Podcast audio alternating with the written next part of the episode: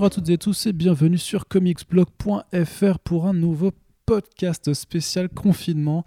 Euh, on va pas vous faire un podcast sur le confinement, encore que ça pourrait être euh, à l'étude prochainement. Mais euh, non, non, c'est juste qu'on vous euh, repropose un podcast enregistré à, distance, puisque moi-même et ce très cher Corentin sommes éloignés par la distance. Nous sommes tous les deux chez nous, mais on est quand même réunis pour vous faire une petite émission, pour vous parler de comics. Bonjour Corentin. Bonjour, ça va Arnaud? Ça va très bien, merci. Et de quoi allons-nous parler aujourd'hui, très cher Corentin? Ben, On va parler de, Archie Comics et des séries euh, d'horreur de Archie Comics, un podcast qu'on voulait faire depuis un, petit moment. Et depuis très longtemps. il aura fallu attendre le confinement pour, euh, pour pouvoir s'y mettre. Effectivement, donc on va vous parler euh, tout à fait de Archie Horror, donc l'imprint horrifique de, Archie Comics. Ça nous permet un peu de, de revenir aussi sur cette maison d'édition qui propose quelques très bons titres et qui a commencé à débarquer euh, en VF euh, chez Glénat euh, dans la collection Login. Et effectivement, c'est un podcast que Corentin surtout voulait faire depuis longtemps parce qu'il aime ses titres et ce sont des bons titres, je lui concède. Mais toujours, je lui disais, mais attends, Corentin, il faut qu'il y ait un sujet d'actualité pour, pour en parler, il faut essayer de de bien optimiser le temps qu'on passe. Et vu que là, bah, on a vachement plus de temps et, ben et qu'il n'y a, plus d'actualité. bah, ah, si, il y a encore de l'actualité, mais. Oui, mais, un tout petit peu, quoi. Donc euh, voilà. Après, il y a de l'actu Archie, mais c'est vrai que c'est pas le. Enfin, on va en parler en fin de podcast, je pense. C'est c'est plus trop euh, un sujet préoccupant pour les lecteurs du moment, j'ai l'impression, ces, ces séries-là particulièrement, qui ont un peu pris la flotte euh, depuis un an ou deux. C'est pas, c'est, pas faux. Et euh, bah, du coup, on va commencer tout de suite. Hein. Trêve, de, trêve de, euh, de préambule. Euh, Corentin, est-ce que tu peux nous faire une présentation, vu qu'aujourd'hui tu, feras, tu seras la partie, la caution connaissance, pendant que moi je ferai la connexion animation comme à peu près tous les podcasts. Curiosité, hein, j'espère, curiosité, j'espère que ça va t'intéresser un peu quand même. bah oui, de toute façon, j'ai lu, j'ai lu tous les titres dont on va parler, donc euh, a priori, je, crois presque tous, donc euh, t'inquiète pas, on pourra euh, échanger dessus. Mais donc, Archie Comics, qu'est-ce que c'est? D'où ça vient? Qu'est-ce que ça représente un peu pour l'industrie américaine? Parce que c'est pas du tout une maison d'édition parmi les plus connues en France. Non, pas du tout, mais c'est même très peu connu en France en vérité. Euh, Archie Comics, bon grosso modo, ça représente euh, donc une société d'édition qui a pris le nom de son personnage principal. Euh, pour revenir un peu sur la genèse, la genèse de cette, maison d'édition, ça commence du coup avec un, jeune homme qui s'appelle John Goldwater, donc qui est John Goldwater senior, puisqu'il y a un John Goldwater junior, on va en parler plus tard, qui au départ, donc né en 1916, est un orphelin en fait, qui va perdre ses parents à un très jeune âge et va commencer à barouder un peu dans les États-Unis, trouver différents boulots et euh, se faire une petite expérience en tant que, euh, que, journaliste, enfin en news reporter comme on disait, donc c'est un, un, type qu'on envoyait pour euh, couvrir les actualités locales, et qui du coup va commencer à se faire une expérience dans la presse à partir de là, qui va après bouger beaucoup. Quand on écoute un petit peu son récit de sa jeunesse à lui, il explique plus ou moins, alors c'est à prendre avec des pincettes évidemment, que c'était grosso modo un, un, bon gros triqueur qui passait son temps un peu à se faire virer de partout parce qu'il passait quasiment tous ses boulots à draguer et à s'envoyer en l'air avec les filles de ses patrons.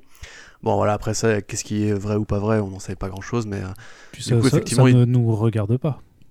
Non mais c'est important parce qu'il expliquera plus tard que c'est un petit peu de là aussi que vient l'origine story de Archie, euh, qui est un peu le garçon, euh, le garçon à minette, quoi, on va dire, qui, plaît à mm. toutes les filles et qui du coup est aussi un mec qui n'arrive pas trop à se situer au niveau du couple. Euh, et finalement, en revenant à New York, il va vouloir, va avoir une idée qui est très en vogue à l'époque, qui est en fait d'importer des comics, ou plutôt des pulps, euh, qui, ont déjà été édités euh, à l'étranger enfin à l'international. C'est-à-dire qu'à l'époque, le marché des comics n'existe pas. On est vraiment à une époque où tout, tout reste à inventer. Il n'y a pas d'importation des grands titres. Superman vient à peine d'arriver, donc on est même encore un tout petit peu avant. Je, me corrige, excuse-moi. Puisque à l'âge de 21 ans, il va commencer à, à, exporter en fait des singles d'une euh, entreprise qui s'appelle euh, Columbia Publications, donc qui est une, une, entreprise qui a été créée par un mec qui s'appelle Louis Silberkleit, euh, donc qui en gros bah, fait du pulp, c'est des revues d'aventuriers, c'est du Lovecraft, c'est du Doc Savage, etc. Tout ce, ce genre de titres d'aventuriers, de fiction un peu, un peu bon marché qui se faisait à l'époque, la fiction populaire.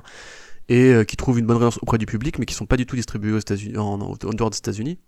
Et un petit peu comme l'entreprise qui a inventé Miracleman, qui au départ réimprimait des, singles de Fawcett, de Shazam, des aventures de Shazam, euh, lui, il va se commencer à se faire de l'argent justement en rachetant à un penny, donc à un pence, donc à un centime en, gros, des numéros qui ont déjà été publiés et qui ne vont plus être vendus, puisque c'est ça, ça, tourne à plein à l'époque, le marché de la presse. Euh, il va s'associer avec donc ce Silverlight et son comptable Maurice Coyne pour euh, bah, commencer du coup à importer des, des, titres. Alors ça marche bien. Euh, et en 1938, donc arrive ce qui doit arriver, Superman euh, apparaît et on quitte un petit peu les, ce qu'on appelle les funnies, les strips, puisque euh, là encore une fois, je, rappelle que si on qualifie Superman comme le premier super-héros, c'est pas du tout le cas, évidemment il y a eu d'autres super-héros avant, mais c'est aussi celui qui a permis l'apparition vraiment du single issue de BD, c'est-à-dire euh, une série consacrée à un personnage avec ses aventures à l'intérieur. Avant ça, les super-héros étaient plutôt distribués dans la presse, sous la forme de bandes, dont le nom comic strip, c'était un petit peu aussi des histoires rigolotes, donc le nom comics, si vous posez la question pourquoi comics, c'est comics parce que c'est rigolo au départ. Et euh, voyant l'apparition en fait de ce truc-là, lui va se dire, que c'est peut-être le moment de, euh, de faire une sorte de, personnage de super-héros, de monter une boîte, entre guillemets. Et avec Maurice Coyne et Silverlight, ils vont donc lancer leur entreprise qui s'appelle MLG Magazines, dont le but sera simplement de capitaliser sur la mode des super-héros au début. Et euh, un truc intéressant à savoir, c'est qu'avant même Captain America, ils vont avoir l'idée d'inventer le personnage de The Shield, qui est euh, un, un, ancien Captain America, un proto-Captain America, qui est un super-héros qui combat avec les couleurs du drapeau américain et avec un plastron qui est une forme de bouclier triangulaire, d'écu triangulaire. Et c'est pourquoi aussi d'ailleurs, pour l'anecdote, euh, le bouclier de Captain America est rond, parce que euh, ils avaient pas envie de se prendre un procès, parce que après Captain America, il y a eu d'autres personnages qui ressemblaient vachement à, The Shield. Enfin, avant Captain America, il y a eu plein de personnages qui ressemblaient vachement à The Shield. Euh, et sur la couverture numéro 1 de Captain America, on peut voir qu'il avait un bouclier triangulaire qui va au final disparaître, parce que justement, ce n'est pas le premier super-héros bannière, ce n'est pas le premier super-héros à tabasser du nazi. Euh, donc mine de rien, ils s'en sortent plutôt pas mal euh, au niveau du super-héros, ils font aussi le Black Hood, ils font quelques personnages comme ça. Mais euh, Goldwater lui-même, en fait, alors il explique ça en disant, parce que évidemment Archie Comics, c'est un truc qui a vraiment eu une grande histoire et qui a vendu des millions de, titres, donc on a besoin un peu de romancer tout ça. En vérité, c'était beaucoup plus simple que ça a priori, puisque lui, il explique que il avait envie d'avoir un personnage qui serait aussi populaire que Superman, mais qui serait plus accessible, plus proche des gens, plus proche des lecteurs, plus proche de la réalité, et qu'on pouvait très bien faire un personnage euh, de comics qui ne soit pas un, mec musculeux, très fort et compagnie. Alors, la vérité, c'est que si on regarde de plus près, à l'époque, il y avait beaucoup de titres euh, un peu plus slice of life ou humoristiques qui sortaient dans la veine d'Archie. Oui, voilà, des, romances, mais c'est un truc qui d'ailleurs les aidera plus tard, puisque effectivement, il a eu le nez creux euh, dans la mesure où, après la guerre, en fait, beaucoup de super-héros vont s'arrêter, alors qu'Archie Comics continuera à publier, et justement, on sera très en, accord avec les thématiques de romances qui suivront euh, la BD des États-Unis après la Seconde Guerre mondiale. Euh, mais du coup, voilà, donc un petit peu comme Bob Kane et Bill Finger, Goldwater s'attribue toute la création d'Archie et de ses personnages. Et en regardant de plus près, on s'aperçoit que c'est plutôt un artiste qui s'appelait Bob Montana, qui a un peu tout fait, en s'inspirant de, des gens de son entourage. Euh, un artiste qui, au demeurant, euh, avait un style très différent de ce qu'on voit aujourd'hui, puisqu'on n'a pas du tout le même style graphique euh, à l'époque qu'après. et aussi en s'inspirant d'une saga de films, alors qui n'est pas du tout connue en, France, et que d'ailleurs assez bizarre à commenter, qui s'appelle la saga des Andy Hardy, qui c'est vraiment en fait c'est du Archie mais au cinéma, c'est-à-dire que c'est une saga de films euh, qui parle de la vie normale aux États-Unis, de la vie ordinaire, qui parle de, comédie, enfin qui, se base sur un principe de comédie sentimentale, qui a duré quand même pendant 16 films, et euh, avec un, héros euh, très bienveillant, sympathique, happy go lucky, etc. Et qui est vraiment, oui, le modèle d'Archie Comics, même physiquement, quand on regarde les premiers numéros et les films, il y a vraiment, oui, une sorte de mécanique de, copie qui est très manifeste. Donc ça a bien marché. sur le premier, le numéro, en fait, donc ça apparaît dans Pep Comics 22 en 1940. Et euh, au fur et à mesure, donc Archie va être euh, introduit par le, Shield qui apparaît sur les premières couvertures, et puis au fur et à mesure du temps, le Shield et Archie qui sont toujours l'un avec l'autre sur les couvertures, le Shield va être de plus en plus petit jusqu'à ce que Archie Comics devienne de plus en plus gros. Et euh, bah, en 41, du coup, on, invente Archie Comics, le personnage avec son univers, Riverdale, etc., etc. Alors, Alors qu'est-ce que c'est que cet univers? Alors, qu'est-ce que c'est que cet univers? Bah, C'est un univers qui euh, est extrêmement statique. C'est-à-dire que l'univers de Archie, en fait, on pourrait approcher ça vachement de, Donald Duck ou de Picsou, de Mickey à l'époque, puisque, grosso modo, c'est des petites aventures de une page, ou de quelques pages, mais qui vont être euh, très autocontenues, où il n'y a jamais d'évolution dans, dans, le scénario, où il n'y a jamais de, continuité. Euh, c'est Archie, donc Archie Andrews, un jeune homme d'une petite ville euh, du Midwest américain qui s'appelle Riverdale, où il fait toujours beau, où tout le monde aime la tarte aux pommes, où tout le monde est sympa, et qui a des intrigues amoureuses avec deux personnages. L'une, euh, Betty, la blonde, sympathique, accessible, la girl next door, et Veronica, la fille de riche, un peu plus provocante, un peu plus femme fatale. Et toutes les deux sont amoureuses d'Archie. Il est, il est amoureux lui-même de toutes les deux, mais il n'arrivera jamais à se décider. Il a un meilleur pote qui bouffe beaucoup de burgers comme Gontran dans euh, l'épopée. Et euh, voilà, un petit entourage euh, collégien, lycéen. Il y aura très peu d'évolution de ça au, fil de toutes ces décennies-là. Mais du coup, oui, c'est de la rom-com, euh, c'est du slapstick humour, donc c'est l'humour de cartoon à la Tom et Jerry, c'est tout un truc vraiment très très très codifié. À l'époque notamment, d'ailleurs, on aura un, grand dessinateur qui s'appelle Dan DeCarlo, qui, en s'inspirant de sa femme, Josie DeCarlo, qui était euh, une mannequin qui l'engrait pendant la guerre, etc. va créer un style en fait graphique, comme Jack Kirby a créé le style Marvel à une époque où, quand on lisait du Marvel, on a l'impression de dire un peu toujours la même histoire, enfin le même, euh, le même dessin, même si c'était pas toujours le même dessinateur, parce qu'en fait il y avait vraiment un style maison, et le style de Dan DeCarlo, c'est le style qui va définir la marque Archie pendant 70 ans. C'est-à-dire que lui, il arrive dans les années 50, plutôt 60 ans du coup.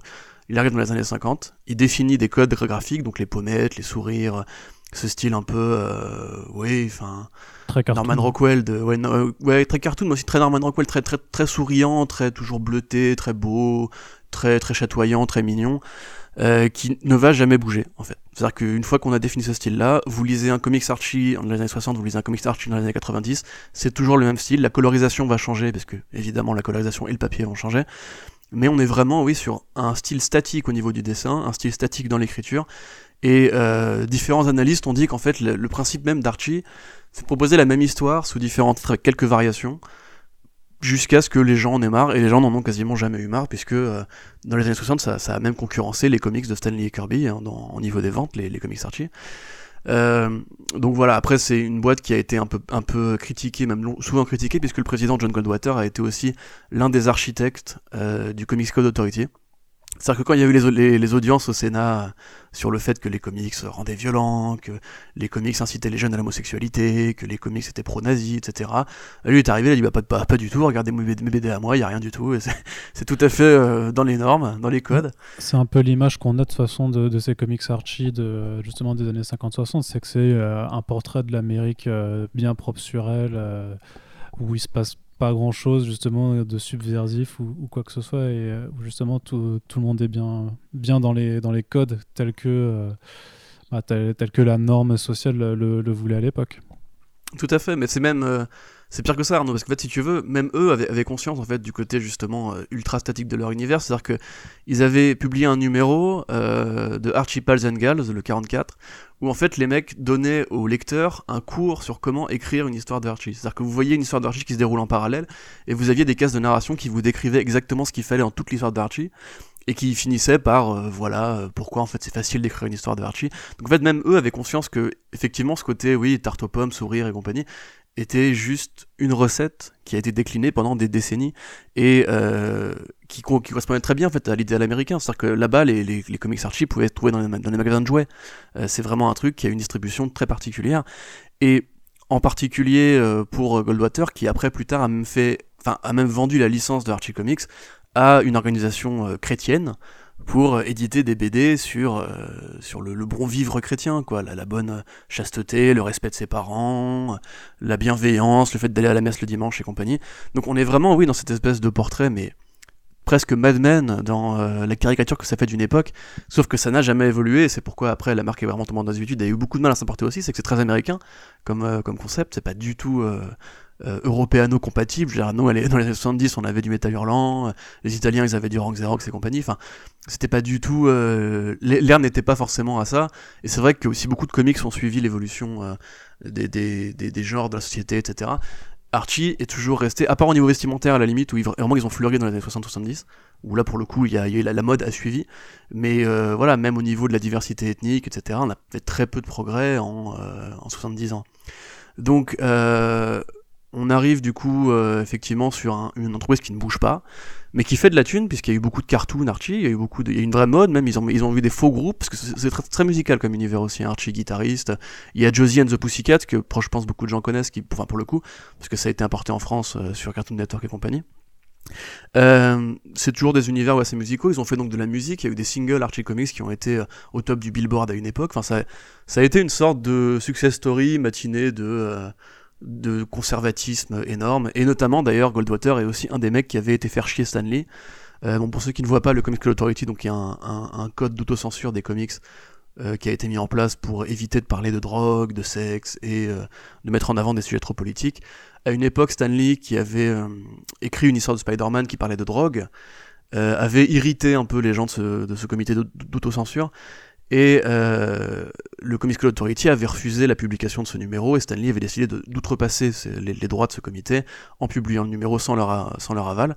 Et à l'époque, le mec qui lui avait fait la guerre, c'était John Goldwater, qui était du coup président du Comics Code Authority à, à ce moment-là. Donc, à tous les niveaux, en fait, c'était conservateur. C'est-à-dire que c'était l'idée qu'une intrigue, un style de dessin, et une philosophie elle-même pouvait rester ancrée dans une époque, donc les années 40-50, et ne jamais bouger. Et dans les faits, ça n'a jamais bougé. C'est-à-dire que les évolutions qu'il y a eu, parce qu'il y a eu quelques évolutions quand même, ils ont essayé, ils sont, ils sont essayés différents genres, ils ont essayé de refaire du super-héros à un moment donné, etc. Ça restait toujours sur les mêmes principes. C'est, c'est incroyablement, c'est comme Donald Duck, tu vois, pour le coup, qui pareil n'a pas beaucoup évolué en, en 80 balais, c'est du comics pour enfants. C'est, on n'a pas de raison que ça change tant que ça vend, quoi. Et euh, bon, du coup, après, on avance là-dessus. C'est aussi une entreprise qui est assez rigoriste, qui a fait beaucoup de procès à d'autres boîtes euh, pour, euh, pour ou Parody et compagnie. Euh, notamment avec Kurtzman. ça, j'en parlerai peut-être tout, à l'heure sur Archie vs Predator, mais c'est assez intéressant de voir que justement, ils ont toujours refusé la satire ou l'empreinte copyright, alors que c'est devenu une blague à part entière. Enfin, c'est devenu une blague méta Archie. Il y a bah, plein de références dans les films ou séries qui parlent justement du côté un peu ridicule et propre de cet univers-là, quoi. Ils avaient quand même fait, ce sera peut-être un préambule pour la suite, ils avaient fait un crossover avec Marvel euh, qui était Archie avec le Punisher. Bon, alors ça c'est bien plus tard. Hein. C'est euh, années, années 80. Mais après, voilà, un truc qu'il faut dire aussi, tu as raison de, le citer, c'est que Archie, justement, de par l'aspect vraiment euh, anti-élastique de son univers, euh, a fait beaucoup de croisements en fait, parce que c'est facile en fait de s'intégrer à un truc qui est aussi figé, aussi codifié, où tout le monde connaît les règles et les structures. Il y a eu des crossovers avec Kiss, le, groupe, fameux groupe de métal qui s'est importé dans, tous les, dans toutes les BD à une époque. Il y a eu des crossovers avec les Tortues Ninja, effectivement il y a eu les Punisher, il y a eu le Predator, on va en revenir dessus. Euh, là bientôt il y aura Archie et Flash Gordon, etc. Donc c'est vraiment pareil, un, truc qui, qui, est devenu une sorte de marque de fabrique, euh, le crossover parodique est un peu débile, et même là-dessus il y a eu des évolutions. On a même eu là récemment, on a eu euh, Betty et Veronica avec euh, Harley Quinn et Poison Ivy aussi. Ouais, tout à fait. Il y a eu, euh, il y a eu quoi d'autre? Il y en avait eu un autre, je sais plus. Récemment, mais bref, tu vas pas me revenir non plus.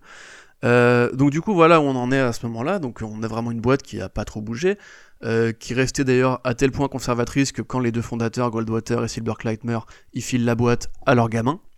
Euh, qui eux bah, prennent la décision courageuse de ne rien changer dans les années 80 parce que pourquoi pas tu vois après tout on va pas se faire chier bah, si l'entreprise euh, familiale elle fonctionne tu vas pas tu, enfin tu vas pas réinventer la roue tu vois ouais après il y a eu aussi Archie a très mal vécu la, crise des comics des années 90 comme, tous les, comme tous les éditeurs de toute façon tous les éditeurs ont mhm. mal vécu la crise des comics des années 90 et là il aurait probablement fallu filer un coup de pied au cul mais ça ne s'est pas fait et en fait pour vraiment euh, arriver à l'Archie Comics moderne celui qu'on connaît aujourd'hui euh, il faut attendre 2007 et 2008 parce que en fait le hasard veut que la plupart des, enfin la lignée Silverclight et Goldwater, donc les deux fondateurs, ils ont régulièrement pris l'habitude de mourir en même temps. On va dire, c'est-à-dire que en 2007, euh, euh, le Goldwater Junior meurt et l'année suivante, Silverclight Junior meurt. Donc voilà, je crois que c'est Michael et quelque chose. Et partant de là, bah, on reste sur la logique familiale, c'est-à-dire que du coup, c'est le beau, enfin c'est le frère, comment on dit, le half brother le demi-frère. Demi-frère. Voilà, demi-frère de Richard Goldwater qui hérite de la boîte, qui s'appelle donc John Goldwater Jr. Donc là, même là, tu vois, c'est conservateur. Euh, John Goldwater Jr. qui lui, en fait, au, départ, était juste un, petit manager euh, dans la pop rock. C'est-à-dire que c'est un mec qui vient de, la musique, il en a rien à foutre de la BD. Certes, il a grandi avec de par sa culture familiale, mais il y connaît pas grand-chose. Et en fait, ce qu'il explique, lui, c'est que quand il a euh, appris qu'il allait devoir diriger Archie Comics, il a pris le train donc pour aller aux locaux de, la boîte et dans le train, il a commencé à s'intéresser un peu à ce qui se passait, donc il a acheté des BD Archie, il a commencé à les lire dans le train, et un peu comme toi avec euh, le mec de Alan Moore, tu vois, euh, il y a une nana qui s'est assise à côté de lui et qui lui a fait euh, Tiens, Archie Comics, ça existe encore, ça, machin? Et ça lui a fait, ça lui a fait un électrochoc. Il s'est dit Il faut que ça change, il faut qu'on se mette à niveau, il faut qu'on revienne dans la BD, parce que là, effectivement, 60 ans, 70 ans sans, sans rien toucher, c'est pas possible. donc là-dessus, il va commencer à avoir des, des bonnes idées. Donc, La première des bonnes idées, en fait, c'est Life with Archie, euh, qui est une série euh, qui, pour le coup, mène un peu le, projet un peu plus loin. C'est-à-dire que dans Life with Archie, donc une série qui, pour le coup, a, une continuité, on imagine que les personnages de Riverdale, qui ont été restés bloqués au lycée pendant très longtemps, euh, vont enfin grandir. Archie va devenir adulte, et en deux séries, d'où les deux numéros enfin, sortaient alternativement, on imagine une timeline où il a épousé Betty, et une timeline où il a épousé Veronica.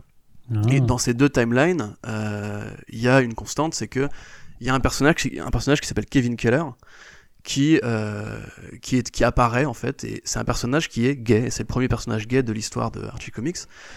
À l'époque où il apparaît, il y a le premier, la première scène de baiser gay de, des BD Archie, et à l'époque on a nos fameuses One Million Bombs, rappelle-toi, euh, qui déjà euh, menace euh, de boycotter Archie Comics, qui appelle au boycott Archie Comics. Bah, ça, ça devait être terrible pour elle de voir une BD justement si qui, ne changeait jamais et si conservatrice se risquait à faire un, pas dans cette ah bah oui, non mais vraiment, c'était une trahison. De leur point de vue, c'était une trahison, tu vois. C'est c'est comme quand Cap dit Hail Hydra dans Secret Empire, mais à, l'envers, tu vois.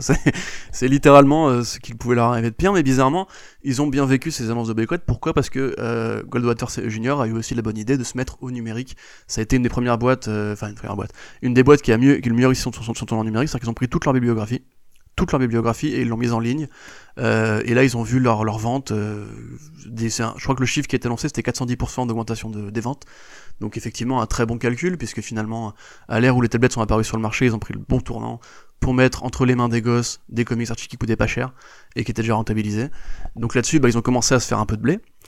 Euh, dans Life with Archie, donc on a Kevin Keller qui devient donc le premier personnage qui devient sénateur et euh, on suit un peu à travers donc ces deux visions du couple, une version Archie Veronica, une version Archie Betty.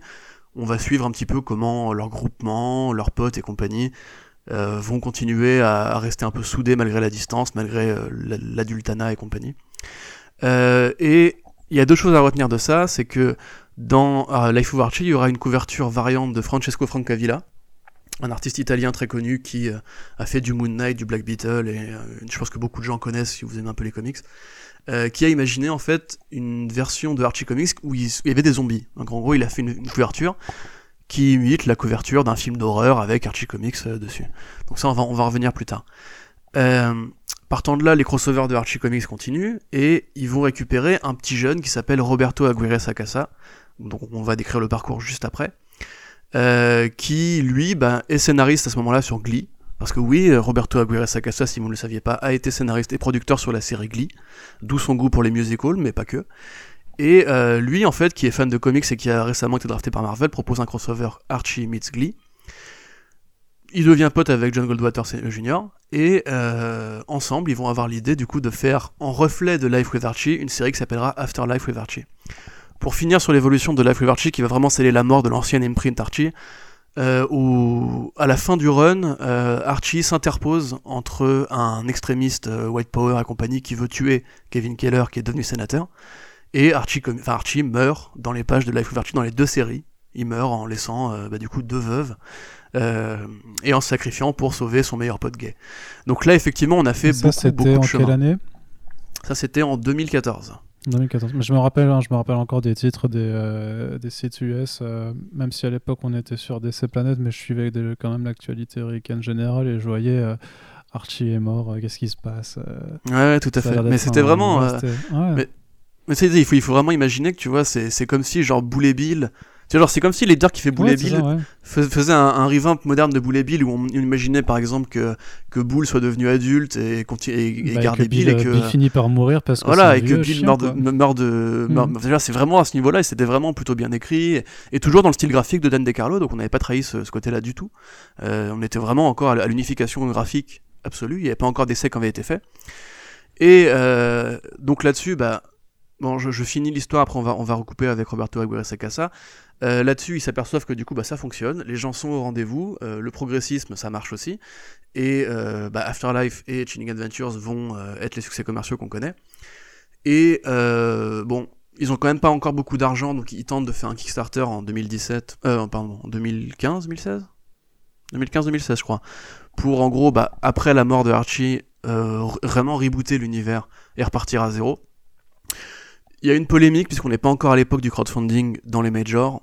Vraiment à l'époque c'était très mal vu. Euh, c'était un truc qui était vraiment très mal accueilli. C'est d'ailleurs fou de se dire tout le chemin qu'on a fait en, si peu de temps, parce qu'aujourd'hui, si on me disait, tiens, voilà un crowdfunding pour une nouvelle série avec Mark Wade et Fiona Staples, moi je dirais oui, même si c'est DC Comics qui propose, je dirais oui, parce que de toute façon, on sait que la situation des éditeurs est pas forcément celle qu'on aimerait. Mais comme c'est Archie, comme c'est une très vieille marque, comme c'est considéré comme, comme un monument, on avait très, enfin, les gens avaient très mal vécu l'idée qu'en fait, ils aillent chercher l'argent de, des, des, lecteurs directement dans leur poche. Euh... Bah, ça, oui, ça, bah, je, je, je, me rappelle pas moi de, de ce passage-là, mais dans la conception, si les gens doivent repayer après pour, euh, pour les comics qui, qui sont publiés, c'est effectivement c'est un peu euh, injuste. Mais si c'est plus, plus un système de, de s'assurer une précommande, ouais, de précommande, en fait que les, que les lecteurs sont là, je trouve pas ça ultra malhonnête. Ouais, bah, j'avoue que j'ai pas trop, euh, j'ai pas trop suivi. Il faudrait, faudrait, retracer comment ça avait été monté, mais il y a un cas de figure où en fait c'est juste pour juste se dire on relance le truc, mais est-ce que vous nous suivez, est-ce que vous êtes là? Tout à fait. Ouais, c'est pas c'est pas un Bleifeld a priori, mais. Ouais. Mais du coup, voilà, donc euh, finalement, ils back down, euh, le Kickstarter est annulé, et ils expliquent que les projets en question qui avaient été promis euh, se feront bien, mais à une plus grande échéance. Donc en 2017, on a le vrai reboot, donc Marco et Fiona Staples au scénario et au dessin, qui sera vite remplacé, puisque Fiona Staples n'arrive pas forcément à tenir les délais réguliers. Euh, c'est pas une critique, j'aime beaucoup son style. Puis elle avait ça en même temps à ce moment-là encore. Tout à fait. Voilà, c'est une artiste qui est très talentueuse et qui du coup bah, demande de toute façon d'être payée. Je pense que c'est aussi ça qui a, qui a dû jouer parce que on avait Adam Hughes aussi qui était venu pour faire une mini-série Betty et Veronica, qui au départ n'était pas annoncé comme une mini-série, mais qui est devenu parce que Adam Hughes, de la même façon, n'aime pas les travaux réguliers, préfère faire des variantes pour euh, Marvel ou DC Comics et être payé plus cher que tous ces potes dessinateurs qui font du travail régulier. Mais c'est pas de problème, c'est l'industrie. Hein, disons qu'il a, il fait partie de ces artistes qui ont assez cravaché pendant des années pour maintenant se permettre de, de se reposer et, euh, et moins euh, justement être au charbon euh, sur le rythme mensuel. Ouais. C'est la version optimiste de ce que je viens de dire. J'essaie toujours de, de, compenser quand tu attaques non, mais as raison, et, raison. et, tous ces artistes parce que je pense que ils sont plus tout jeunes non plus. Ça fait quand même quelques pas mal de temps qu'ils sont là-dedans et euh, ouais, je pense que c'est un peu la, la trajectoire de, de, tous ces artistes qui, voilà, quand ils ont entre 20 euh, et 30 ans, euh, charbonnent de ouf sur des régulières. Et quand ils ont enfin la, la renommée et qu'ils peuvent se permettre justement de, de, plancher en prenant leur temps. Alors certes, toi, tu les vois moins ça, ça te fait chier. Et tu les vois que sur des couvertures variantes. Mais il faut se dire aussi que, merde, faut, faut bien qu'ils se reposent un petit peu. Non, bien sûr, mais c'est plus du regret euh, de ne pas voir les artistes que j'aime euh, suffisamment souvent que, ah, bien entendu, de l'attaque. Hein. Ça, je te comprends, hein, c'est sûr. Donc, euh, et puis voilà, donc là actuellement on en est à une sorte d'ère post-reboot, post-relaunch, où ça stagne un peu plus, mais on en reviendra dessus en fin de podcast. T'as des questions Arnaud, tu veux que j'enchaîne non, non, on peut enchaîner euh, pour aller parler justement euh, de, euh, de Afterlife with Archie, de Archie Predator, ce, ce que tu appelles la mutation hein, de, des années 2010. en fait, là, techniquement, j'ai déjà un peu parlé de la mutation des années 2010, mais surtout, c'est le cas Roberto Aguirre Sacasa, moi, qui m'intéresse. Pardon, voilà. puisque donc Roberto Aguirre Sacasa, donc pour ceux qui ne voient pas, c'est effectivement le scénariste de Afterlife with Archie. C'est aussi un dramaturge connu, qui un scénariste d'Hollywood, et euh, actuellement bah, le, euh, le head writer et le producteur des séries Riverdale et Chilling Adventures of Sabrina, comme quoi personne n'est parfait. Et Katikin, euh, n'oublie pas Katikin. Et, et Katikin, mais justement, c'est en fait Katikin, si tu regardes son parcours, c'est tout à fait logique qu'il ah, en soit arrivé à Katikin. Mais il est venu de Glee, il a fait le crossover Glee Archie. Tout à fait. il le dit lui-même hein, dans l'intro de Afterlife with Archie, enfin qui coulait de source parce qu'en fait c'est les mêmes univers techniquement quoi. Il n'y a, a, pas de raison qu'ils ne se rencontrent pas. Et en fait ça, a à peine la gueule d'un crossover probable. Et au final, bah, avec Katikin, il retourne à, à, Glee, euh, le, comics, mais de retour en, série. En fait, c'est, euh, c'est la boucle est bouclée. Tout à fait, carrément. Alors, euh, au départ, Roberto Aguirre Sacasa, c'est pas un mec qui débute dans la pauvreté, hein, puisque c'est le fils du ministre des Affaires étrangères du Nicaragua. voilà, excusez du peu. qui du coup bah, s'intéresse très vite à l'horreur, c'est un, un, fondu de cinéma d'horreur, je pense que tu as dû te rendre compte en lisant les BD. Il a euh, très vite découvert Dracula, il a très vite découvert Stephen King, il a très vite découvert aussi Neil Gaiman et Alan Moore, qui sont deux grosses influences de son œuvre. Euh, il se trouve qu'il a étudié euh, pour devenir dramaturge au départ, donc pour écrire des pièces. il a fait un grand circuit d'université, il a fini à Yale quand même, donc dans la Ivy League, le fameux réseau des, des grandes universités américaines les plus reconnues. Et en fait, quand on regarde de près, dès le début, il s'intéresse au mélange des genres. C'est-à-dire que dès le début, il s'intéresse à, la réinvention, au croisement des histoires déjà écrites dans une autre tonalité. C'est-à-dire que quand il est euh, à la fac, il écrit une réinvention du film d'horreur The Omen, donc le fameux film d'horreur avec le, petit antéchrist euh, de 1976, euh, sous la forme d'une comédie romantique qui s'appelait Say You Love Satan, enfin Say You Love Satan, et qui euh, déjà, bah, voilà, on, peut trouver des traces de ça aussi dans Chilling Adventures of Sabrina. Il réinterprète The Tempest, la, tempête de Shakespeare. Et euh, il s'intéresse du coup à toute cette scène-là. Et en 2003, une des premières productions qu'il arrive à monter, enfin qu'il arrive à monter, c'est à Atlanta, dans un théâtre qui s'appelle le, Garage de Papa, le Dad's Garage. il écrit une pièce qui s'appelle Archie's Weird Fantasy. Donc on est en 2003, on est longtemps avant la mort de, Richard Goldwater et la reprise par euh, Goldwater Jr. Et en fait, l'argument de cette pièce, c'est que le, donc ça, ça, parle de Archie Comics, c'est une parodie de Archie Comics, avec les personnages de Archie Comics, et dans laquelle Archie se découvre être gay. Et euh, il explique en interview que pour lui c'était une sorte de réponse logique. Alors il faut savoir que Roberto Sacasa lui-même est gay, hein. mais euh, c'est une sorte de réponse logique au fait que Archie n'arrive jamais à, choisir entre toutes ces belles nanas qui se présentent à lui. C'est plutôt bah évident. Enfin, c'est une satire qui est assez facile à faire, entre guillemets, mais d'ailleurs, euh, quelque part, Alex de Campi l'a refait récemment aussi. Mais euh, du coup, évidemment, Archie Comics, qui est encore dans sa période de protectorat, dans sa période catholique friendly, etc., n'est pas du tout heureuse d'apprendre que euh, un jeune, un jeune dramaturge talentueux a envie d'imaginer que Archie soit gay dans une pièce de théâtre qui, va probablement être vue par, par 100 personnes. Et euh, du coup, bah, Archie Comics intervient et leur envoie une injonction euh, de fermer, de ne pas se produire et compagnie. Donc euh, il a dû réécrire toute la pièce et l'appeler Weird Comic Book Fantasy. Donc déjà leur histoire en commun commence assez mal, on va dire. C'est-à-dire que c'est le mec qui est tellement passionné par les comics et par bah, l'envie de mettre des sujets, on va dire sociétaux ou sexuels dedans, que bah, il réinterprète déjà très jeune une première fanfiction qui est pas du tout bien vécue. Tu sais, c'est un peu le ne rencontrez pas vos idoles, quoi. Euh, faut savoir que du coup, évidemment, euh, Aguirre Sakasan n'y est pour rien dans la création de Kevin Keller. Hein, c'est vraiment euh, Goldwater euh, Jr. qui a décidé de faire euh, ce personnage, ce personnage gay dans le contexte de Riverdale. donc là-dessus, bon bah lui, il bouge, il, va à New York, il commence du coup à, écrire un petit peu à droite et à gauche pour le théâtre. Et dans le milieu des années 2000, Marvel en fait cherche un peu de nouveaux scénaristes pour, euh, pour prendre le, le, nouveau, le nouveau ton un petit peu de, ce qui va se passer avec Secret Invasion. On est un peu dans la, parenthèse enchantée entre Civil War et Secret Invasion. Et oui, il faut des nouvelles voix, il faut des nouvelles personnes pour venir un peu alimenter la machine. Euh, du coup, ma Marvel cherche un peu, embauche un peu des éditeurs dans différents milieux, et ils vont embaucher notamment une éditrice qui, elle, vient du monde du théâtre. Donc, elle, elle appelle quelques salles, elle demande aux, gérants de salles qui du coup connaissent tous les, auteurs de théâtre s'il y en a un qui euh, serait un peu versé dans les comics et qui aura envie du coup de devenir euh, scénariste. Et bah du coup différentes salles l'orientent vers Aguirre Sacasa qui va commencer par faire du Marvel Knight, donc il est embauché par, par Marvel du coup, il a cette, cette grande chance. par faire un peu de Nightcrawler aussi, il va faire un peu de Manfing, du coup pour rester connecté avec, avec l'horreur. une mini-série Fantastic Four qui est taille, pardon, à Secret Invasion, et que beaucoup de gens retiennent, qui est effectivement un très bon travail.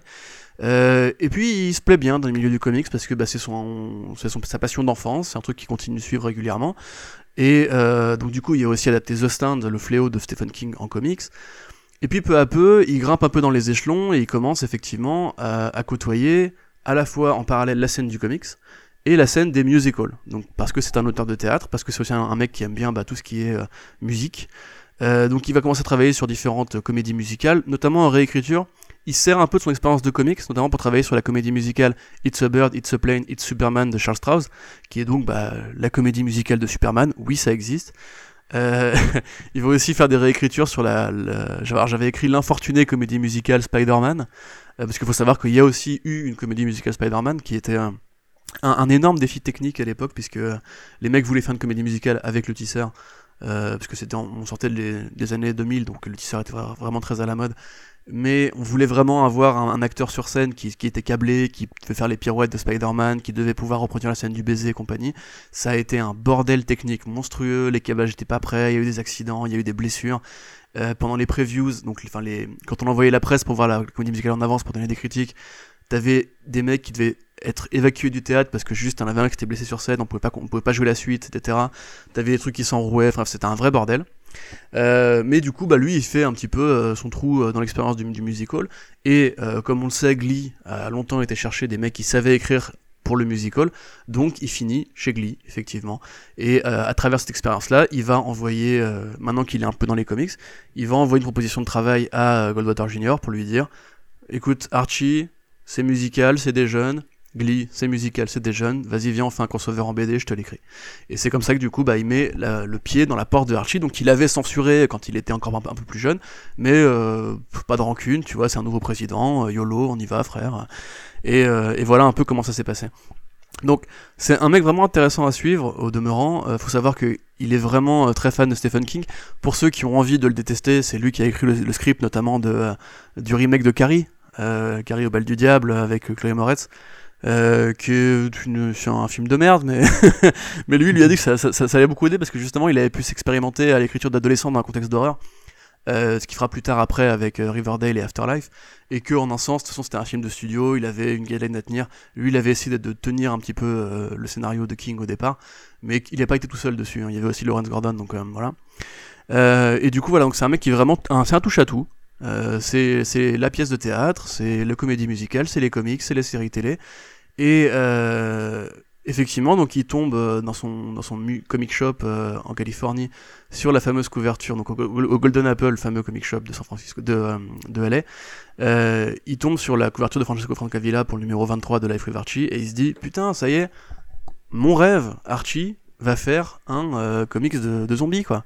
Donc il l'achète, il rentre chez lui et là il est hyper déçu parce qu'en fait non c'est juste un numéro normal de Life of Archie. Alors il kiffe hein, évidemment, hmm. mais euh, du coup bah il, il se dit bah, maintenant c'est mon pote Goldwater, c'est peut-être le moment d'essayer de proposer l'idée. Donc ils se font une bouffe euh, avec le fils de Goldwater Jr. Donc probablement Goldwater Jr. Jr. Je sais pas comment il s'appelle. et il lui dit bah écoute j'ai cette idée. on fait un comics Archie, mais on oublie le, style, le style Dan DeCarlo on fait une BD Archie à la Evil Dead, à la Romero, euh, on fait la nuit des morts vivants avec Archie Comics. Il y aura du sang, il y aura des morts, je te préviens. Et justement, Goldwater, qui lui était vraiment dans son idée de réinventer la marque, de pousser la marque plus loin, etc., se dit mais si tu peux me faire un truc qui est fidèle au code d'Archie, fais-le. Donc il envoie le script. Euh, Frank Avila, qui du coup bah, était logiquement intéressé parce que lui, euh, les monstres, c'est son truc. Et il est fan d'Archie, bizarrement. bah, du coup, ils s'y mettent ensemble et ça commence à sortir dès 2013 avec le succès qu'on connaît. Voilà. Mais je suis là pour ça, mon gars. Bah voilà, voilà. Euh, du coup, tu, tu veux peut-être reprendre la parole? Non, non, vas-y, je te, je, te, laisse continuer sur ta lancée. Hein, c'est clairement. Euh, c'est merde. Arnaud s'est vraiment reposé aujourd'hui, tu vois. Non, non, mais voilà, euh, c'est le genre de podcast où on sait que, que tu maîtrises bien plus le sujet que moi. Donc je pense que mm. je t'écoute et j'en apprends autant aussi que, que, nos auditeurs et nos auditrices. C'est ça qui est bien. Eh ben, Également. Je suis, je suis aussi là pour ça. Euh, donc oui, juste alors sur la création, après je pense qu'on pourra débattre, enfin, ou juste euh, échanger ensemble sur euh, la qualité du titre.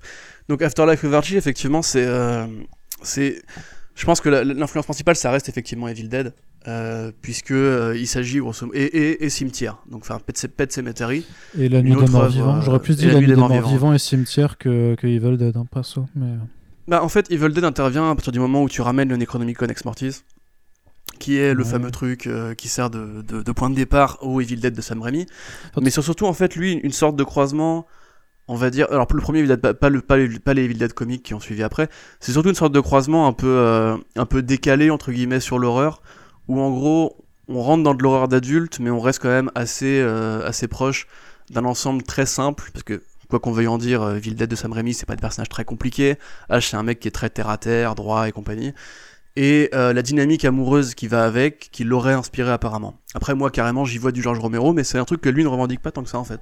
Euh, mais bon, faut, faut quand même dire aussi que le, euh, George Romero, donc qui est le regretté George Romero, le, probablement le plus grand cinéaste d'horreur de sa génération, est tellement influent et a tellement marqué en fait le genre du, du film de zombie que comme pour Walking Dead, tu vois, Walking Dead, ça, va un peu plus loin que Romero, mais ça reste du Romero, tu vois.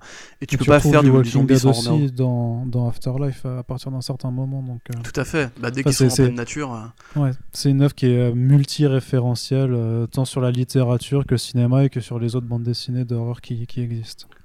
Oui, bah oui, bah, de toute façon, un truc qu'on peut dire sur Asakasa, c'est qu'il est vraiment très érudit. Hein. Il y a vraiment des mm. références, euh, notamment Chilling Adventures, qui est peut-être encore plus littéraire, en fait, où il y a vraiment des, citations d'écrivains. Euh, il y a même le, Petit Prince dans euh, Chilling Adventures.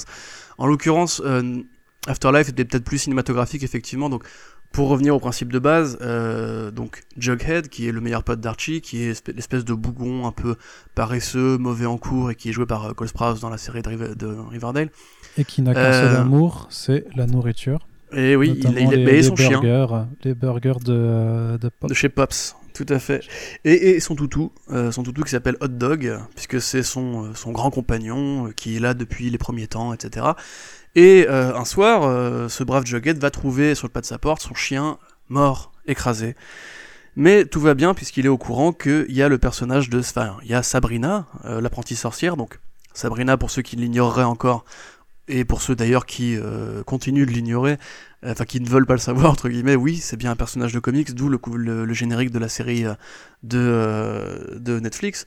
Euh, c'est bien au départ un personnage créé par Dan DeCarlo et qui était une sorte de facette un, petit peu plus sarcastique, on va dire un peu un peu plus sombre, enfin sombre tout est relatif, mais en gros, si Archie était vraiment le personnage souriant, sympathique, bon, bienveillant, bon sous tout rapport, Sabrina c'était un peu la petite chippie dans ses premières apparitions, avec son chat euh, qui miaulait et qui était, qui était au départ sous-titré, euh, qui est un personnage qui a vécu une vie parallèle à celle de Riverdale, puisqu'elle habite dans la ville de Greendale, qui est la ville voisine, et qui, contrairement à Archie, euh, a vraiment marqué l'Europe, puisque la série télé Sabrina l'apprentie sorcière a été diffusée en France, avec de merveilleux doubleurs d'ailleurs, notamment Sur France 2, non, c'était?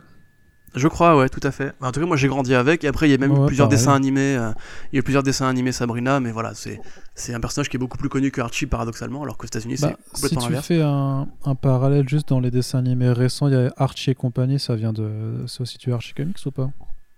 Archie Mystery et compagnie, ouais, c'est un dessin animé des années 2000, mais c'est une, production euh, franco-américaine. C'est un studio français qui a développé ce projet-là et c'est pour ça que c'est peut-être plus connu en France. Mais il y a eu plein de cartoons en fait euh, que moi j'ai eu la chance de, croiser sur Cartoon Network ou Boomerang quand j'étais gosse parce que mon père avait le câble, mais qui effectivement oui sont pas du tout importés en France à part, à part ça quoi. Donc rapidement, le chien de Jughead est mort. Euh, donc il va dans la ville d'à côté, il sait que Sabrina est une, magicienne, et il lui dit est-ce que tu peux me le ramener à la vie? Euh, Ce faisant, elle utilise donc le Necronomicon Exportis, elle foire un sort, comme elle le faisait très régulièrement dans la série télé et dans les comics. Euh, et du coup, bah, le toutou euh, est zombifié. Il revient zombifié comme le chat de cimetière. Et partant de là, l'apocalypse zombie commence. Et là, effectivement, on est vraiment dans, en tout cas pour le premier chapitre, du Night of the Living Dead, avec des zombies vraiment très lents, très menaçants, très euh, décharnés. un contexte de petite ville où en gros bah, le moindre arbre peut cacher un monstre et euh, une relation très authentique au personnage, c'est-à-dire que c'est vraiment du Archie dans le texte. C'est ça qui est paradoxal d'ailleurs, c'est que ça aurait pu en fait, bah, je, je, non, ça n'aurait pas pu être un bouquin que tu aurais pu imaginer avec d'autres personnages que ceux d'Archie. C'est-à-dire que ça reprend toutes les mécaniques, le triangle amoureux, euh, Midge, Moose, euh, Regimental, l'enfoiré de service et compagnie. Et tout ça est très respectueux justement du mythos, à tel point que ça a même creusé et trouvé un peu de, des, des secrets un petit peu dans cette, cette chronologie-là. Euh, c'est gavé de références, c'est gavé de, de tics d'écriture empruntés au BD pour enfants. Et euh, ça va effectivement, pour, pour, la première fois de toute son histoire, aller vraiment vers la mort, vers l'horreur. L'horreur authentique, c'est vraiment une vraie série d'horreur. C'est-à-dire que les gens, les, gens, les gens se font manger. Hein, euh, clairement, quand c'est pas du zombie ou qu'on fait du hors-champ, c'est vraiment très, très sanglant par moment. Alors ça, n'atteindra jamais euh, le, grotesque d'un Crost, hein, bien entendu, ou même, euh, ou même de la violence d'un Walking Dead, mais on s'en rapproche quand même pas mal, mine de rien. Ouais, bah oui, oui. d'un point de vue graphique. C'est assez violent, effectivement, et euh, de la même façon que Walking Dead, un petit peu, avait cette espèce de thématique, l'homme est un loup pour l'homme et compagnie. Afterlife of Archie, dans les séries de zombies, ça a sa propre thématique qui est la communauté recomposée, au sens où en fait, comme les séries Archie originales, on parle encore de communauté, on parle encore d'amitié, on parle encore de lien social, et on parle encore d'amour, hein, évidemment, en utilisant tous ces personnages, euh, notamment bah voilà, le père de, de Véronica qui a euh, une maison chez lui, où ils vont aller se barricader dans le grand trope des trucs de zombies, euh, la vie à la nature ensuite, le traître dans l'équipe. Ça va aussi poser un truc qui va être utilisé par la série télé Riverdale, qui est la relation entre Cheryl Blossom et Jason Blossom, donc les deux jumeaux qui au départ alors, aurait été inspiré par Cherry Pop Tart, qui elle est une parodie porno de Archie, bref, pas revenir là-dedans, mais le fait est que du coup ça va vraiment trouver des, des points d'accrochement un peu plus sombres, au sens où par exemple, normalement les Blossoms, qui sont donc deux jumeaux riches, assez euh, insupportables et salauds avec tout le monde, en fait là on apprend que euh, le frère aurait violé la sœur, que du coup la sœur va, voilà, va, se venger, entre guillemets, je vais pas, tout spoiler, mais. Et c'est assez euh, brutal, mais c'est toujours assez authentique par rapport aux personnages eux-mêmes. Et euh, surtout, il y a un truc qui, distingue vraiment. Euh, parce que moi, je, vais être très honnête, Walking Dead, j'aime beaucoup, mais le, fait est que je trouve qu'une série de zombies, ça pourrait être, entre guillemets, plus graphique. pas forcément au sens de l'horreur, mais au, sens de la façon dont, dont présenter l'épouvante et compagnie. C'est très froid, Walking Dead. Alors que Archie, Enfin, Afterlife of c'est très coloré. C'est très beau, c'est très pulp, ça ressemble vraiment. C'est comme si on avait assemblé tout un tas de, de posters en fait de films d'horreur des années 80 et 70 pour les mettre en, sous forme de cases. Et vraiment, pour moi, c'est peut-être le meilleur boulot de Frank Cavilla. Euh, je trouve ça juste magnifique. Je sais pas ce que t'en penses, euh, Arnaud, mon bon Kikou. Ouais, puis t'as as, une utilisation un peu des couleurs, qui, enfin de la palette de couleurs qui est un peu, euh, pas bicolore, mais qui est vraiment, t'as as deux gammes chromatiques ouais, pour bien situer vraiment bah, les personnages, on va dire, vivants des, des morts vivants. Et ça, enfin, ça participe à, à cette ambiance plutôt, plutôt réussie toujours. le truc, c'est que c'est ce qui est bien avec ce genre de travaux, tu vois, c'est que t'as pas besoin d'être un expert euh, dans l'art séquentiel pour comprendre en fait euh, comment l'artiste euh, construit ses planches et comment il arrive à, te faire comprendre que, que, enfin, vraiment à, te faire comprendre comment l'utilisation de la couleur sert l'histoire en fait. Tu mmh. ouais, carrément. Bah, en plus, oui, c'est ça qui est son propre coloriste sur la série. Il y, a un thème commun à toutes les séries euh, d'horreur de Archie, c'est qu'elles sont toutes lettrées par euh, Jack Morelli, qui euh, a reçu un Eisner pour son, son, travail justement sur le lettrage de Afterlife et de Chilling Adventures of Sabrina. bon, moi j'avoue que je suis pas, on a déjà dit, mais je suis pas un expert suffisamment du lettrage pour savoir ce qu'il fait d'exceptionnel, mais c'est vrai que c'est très fluide à lire, c'est très beau.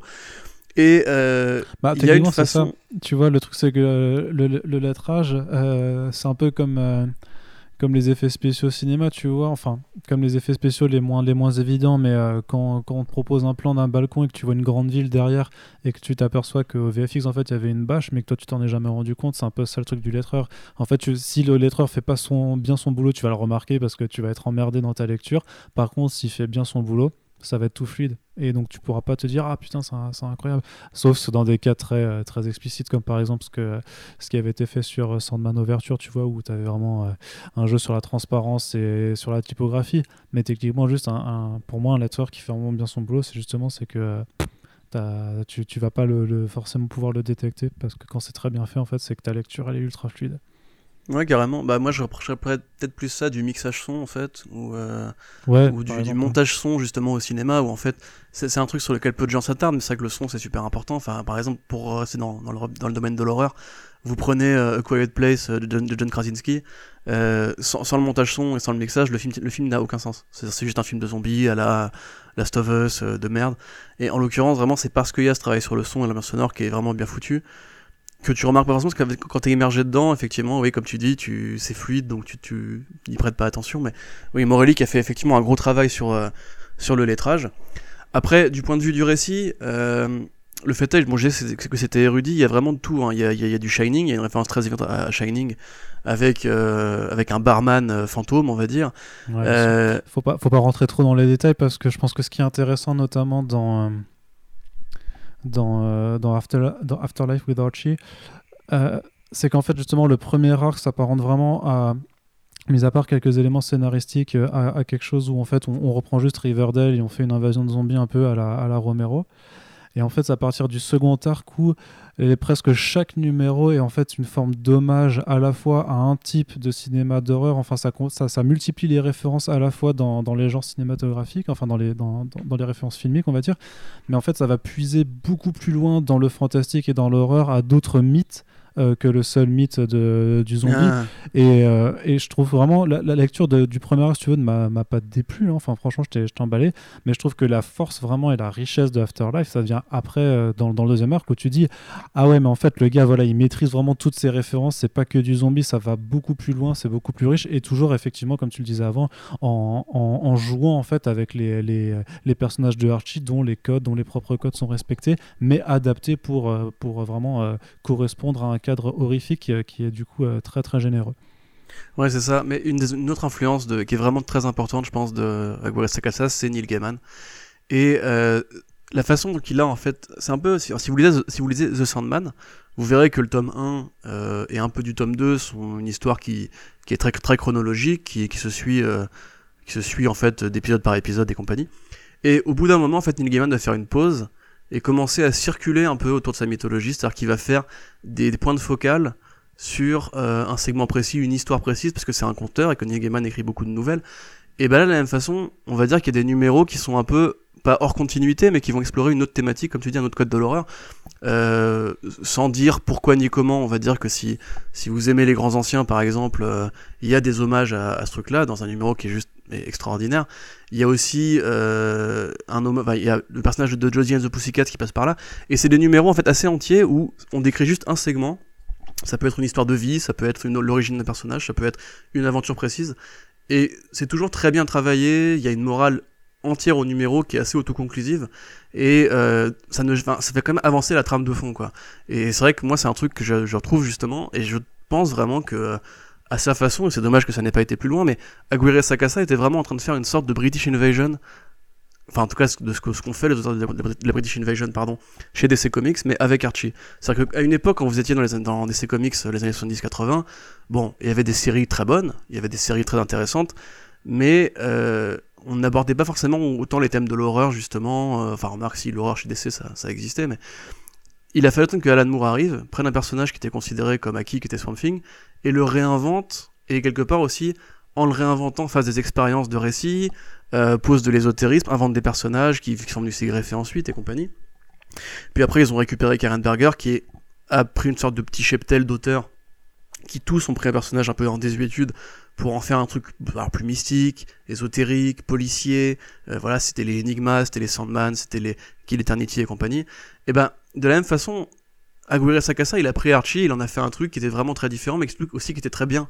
Et c'est là le grand drame de, cette belle carrière qui démarrait bien, c'est qu'en fait, malheureusement, on voit aussi en un sens que les réalités modernes euh, font que c'est plus trop la BD qui prime aujourd'hui. C'est-à-dire que euh, il a vite après migré vers, euh, vers la série télé pour faire Riverdale, et ce pourquoi la série Afterlife of est en pause actuellement, c'est que il s'est éloigné de, euh, de ça, puisque un truc qu'on va dire maintenant et qu'on ne dira pas plus tard dans le truc, c'est que euh, en, en 4 ans de. Pardon, je suis con, en 7 ans de publication, euh, sont sortis 10 numéros. Donc voilà, 10, 10 numéros, dont le dernier date de 2017.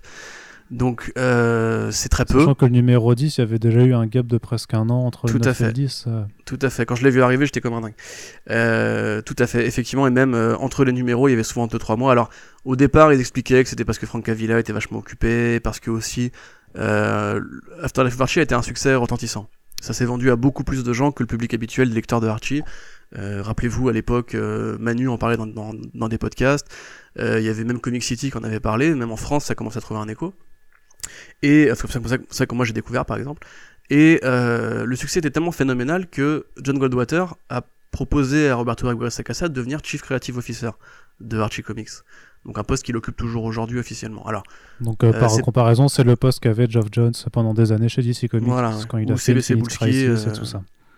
Bah, CBC Bulski, il est, il est rédacteur, il est éditeur in chief, il est pas chief creative Ah, pardon, officer. C'est qui le. CCO Euh, Là, je t'avoue que je j'ai pas C'est le, nom en tête. Ah, c'est Brevoort, non?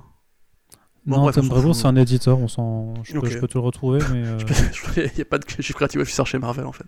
Si, si, si, il y en a Mais, un, euh, mais... euh, Mais euh, du coup, voilà, donc c'est effectivement le mec qui était censé un petit peu être euh, à, à la tête de la révolution Archie, on va dire. Et Goldwater est pas complètement débile non plus, c'est-à-dire qu'il savait très bien que euh, Aguirre Sakasa commençait à péter euh, du côté d'Hollywood, parce que voilà, parce que Glee, parce que Carrie, et parce qu'il avait les bons contacts. Donc il avait aussi pour mission, Aguirre Sakasa, pendant qu'il écrivait Afterlife of Archie, d'aller euh, vendre la marque Archie à des producteurs. C'est ce qu'il a très bien fait, hein, en un sens, puisque Berlanti Productions s'est rué dessus pour faire la série Riverdale, et puis plus tard Netflix pour euh, Sabrina. Mais euh, du coup, pendant ce temps-là, donc une très bonne BD de zombies et une très belle BD de zombies euh, qui du coup bah, intervient aussi au moment où Walking Dead commence à lentement mais sûrement progresser vers sa fin. Euh, à l'inverse, Walking Dead c'est plus en numéro, c'est euh, une production soutenue et voilà c'est même plusieurs, euh, enfin c'est un artiste et un encreur pour aller encore un peu plus vite.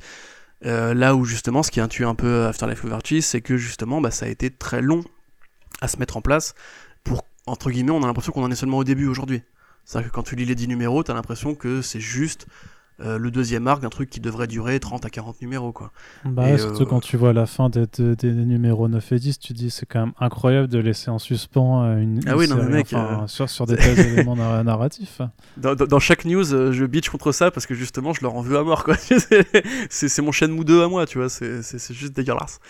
Euh, mais du coup voilà, après, bon, moi je les ai lus et je pense que je les ai assez vendus plusieurs fois en podcast. Arnaud, si tu voulais ajouter un truc sur Afterlife peut-être?